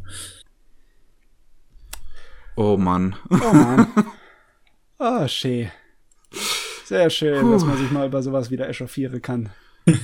Ich habe dann noch eine Sache, das mhm. ist was Neues, Altes im Prinzip. Was ich Neues, Altes? Die, die, die Rückkehr von Mamoru Oshii geguckt. Ah, ähm, Vladlov. Ja, genau. Vladlov. Oh mein Gott. Hab ich auch gesehen. Oh, Matze, hast du es mittlerweile, hast du es schon gesehen? Ich habe es nicht fertig gesehen. Ich habe glaube ich nur zwei Episoden oder so davon und es ist ja äußerst hyperaktiv, chaotisch und ja. es ist wild. Es ist sehr wild. es, wird nur, es wird noch wilder in der zweiten Hälfte. Mickey kann es bestätigen. Ja, also das, ich muss, ich muss wirklich sagen, ich hatte mit der ersten Hälfte, mit den ersten sechs Episoden echt viel Spaß auch tatsächlich. Mhm. Das ist, es es ist schon Nonsenskomödie, aber es ist gleichzeitig basiert das alles, diese, diese ganze Humor noch irgendwie auf den Figuren und den Interaktionen ja. so zwischen denen. Und das ist so weird, wie das dann komplett in der zweiten Hälfte shiftet und es im Prinzip nur noch um Referenzen geht.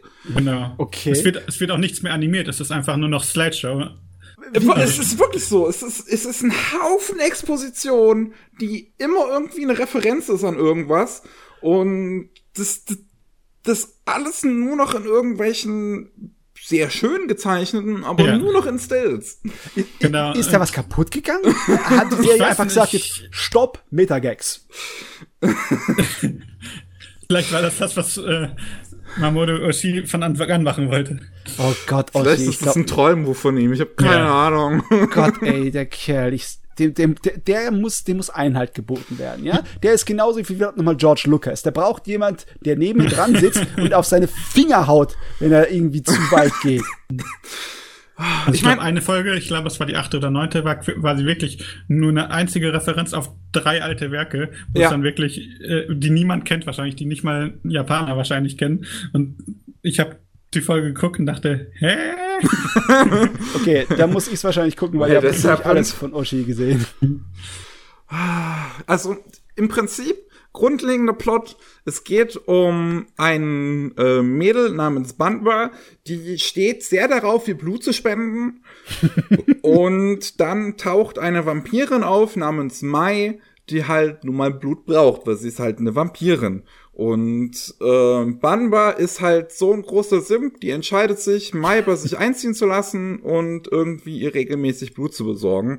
Und das macht sie im Prinzip, indem sie zur Schule geht, ähm, da zu ihrer blutverrückten Schuldoktorin geht und mit der einen Club gründet, den ähm, Blood Donation Club und da kommen dann halt die außergewöhnlichsten an Gestalten vor aus der Schule.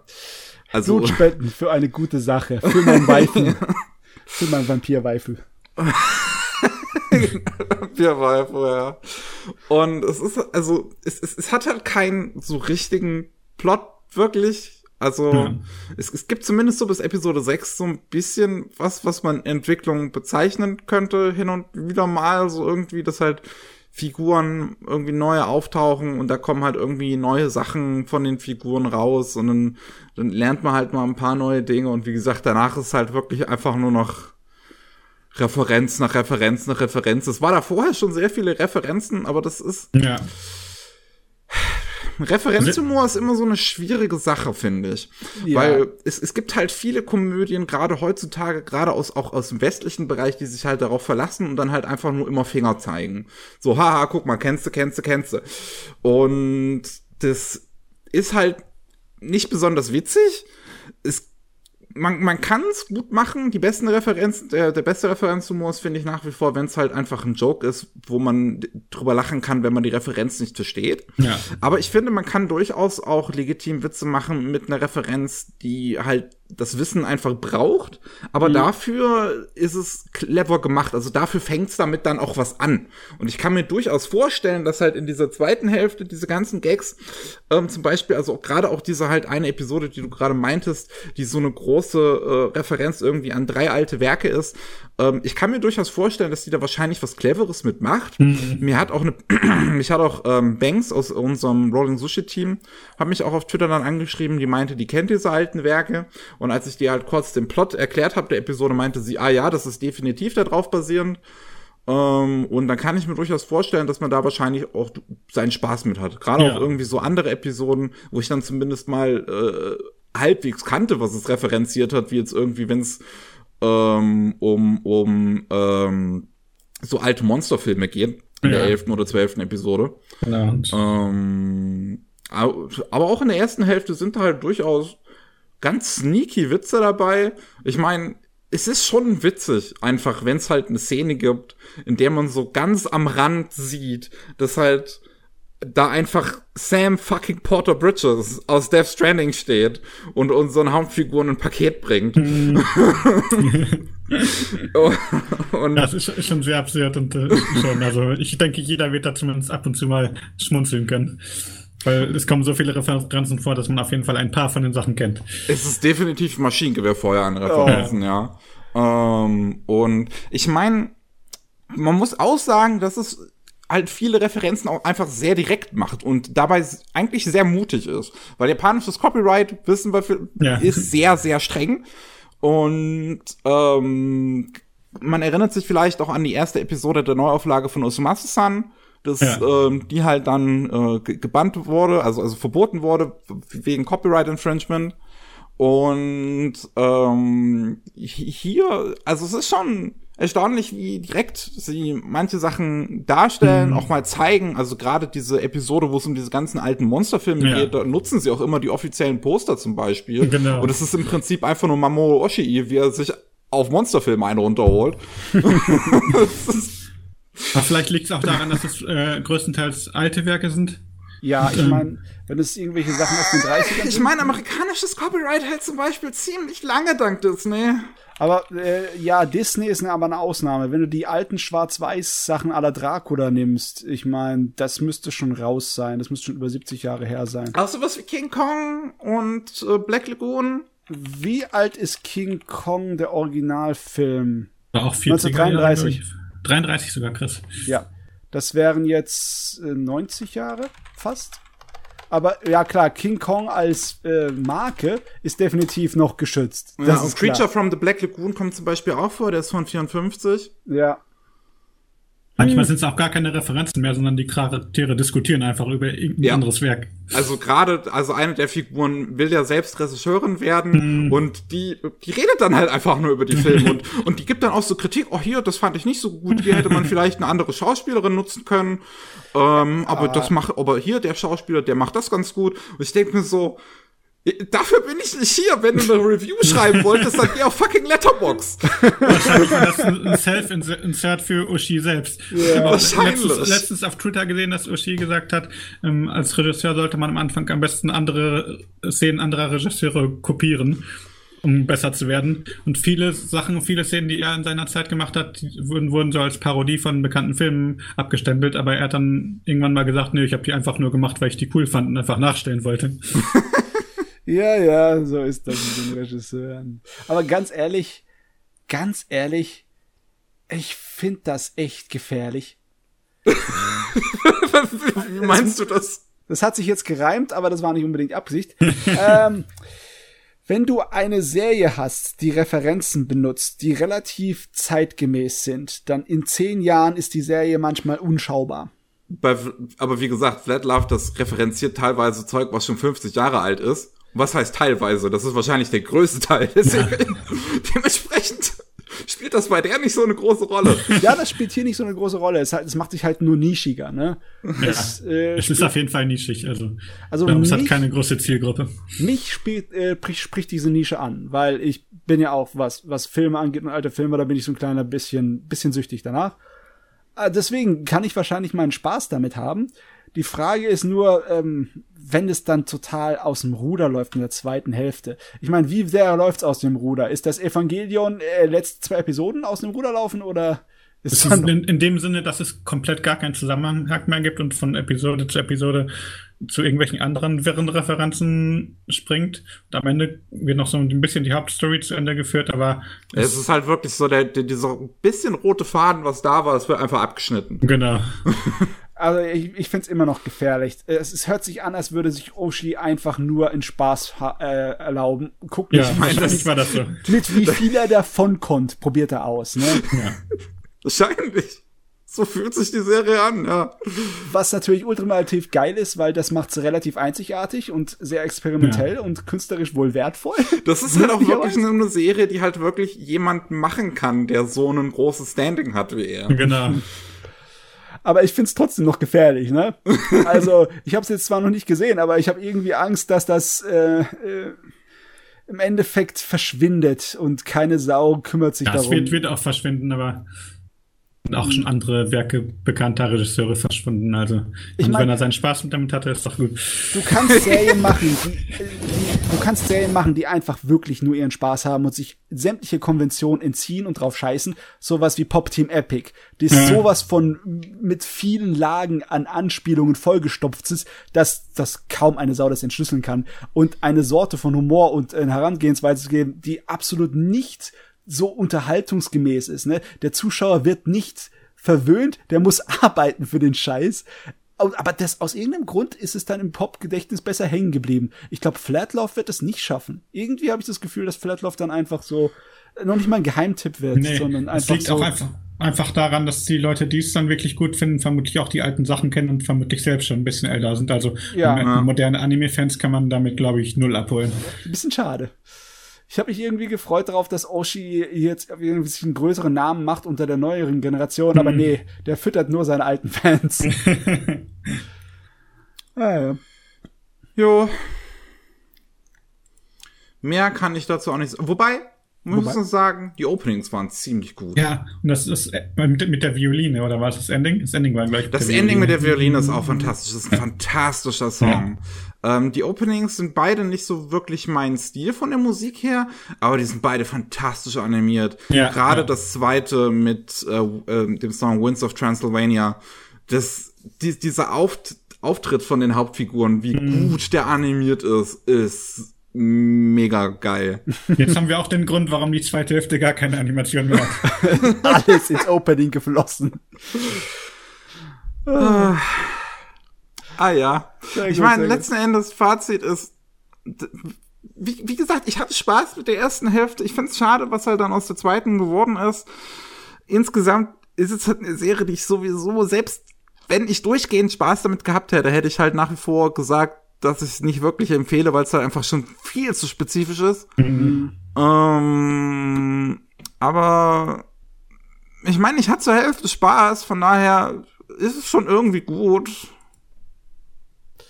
Ja, es war mal was anderes. Es ist auf jeden Fall mal was anderes. Oh nice. Mann. Oh, aber schöner Podcast haben wir heute gehabt. Wir haben über Vampire geredet und Dämonenjägerinnen und über ernste Filme und lustige Sachen und hei, hei, hei. Wir haben diesmal wild. eine ganze Menge in einer kurzen Zeit abgefarmt, oder meine ich das nur? Ja, doch. Oh. Verschiedene Sachen. Ja, ich weiß nicht, wollen wir dann an der Stelle Schluss machen oder? Gute Frage. Willst du noch eine Sache raushauen? Also ich, äh, ich, hatte, ich hatte ja schon über Tenchi Muyo geredet, so viel anderes habe ich auch gar nicht mehr. Also ich habe nix mehr, ich bin leer geschmissen. Na dann, dann haben wir's. Gut, dann ähm, vielen Dank an alle da draußen fürs Zuhören. Wenn ihr ähm, mehr von uns hören wollt, dann könnt ihr natürlich jeden Montag bei den Rolling Sushi Anime News reinschauen, äh, beziehungsweise reinhören, wenn euch halt Anime interessieren. Wenn euch Japan generell interessiert, dann könnt ihr natürlich auch jeden Mittwoch bei den normalen Rolling Sushi Podcast reinhören, wo es halt oben äh, News rund um Politik, Wirtschaft, Gesellschaft und Co. aus Japan geht. Wenn ihr äh, das nicht hören wollt, sondern lesen wollt, könnt ihr auf sumikai.com gehen. Und das, ja. Vielen Dank an dich, Ruben, dass du dabei warst. Das war wirklich ein Spaß ja, Runde mit dir. Hat wirklich Spaß gemacht. Gerne mal wieder. Auf jeden Fall, da, da, na, ich, das merke ich mir.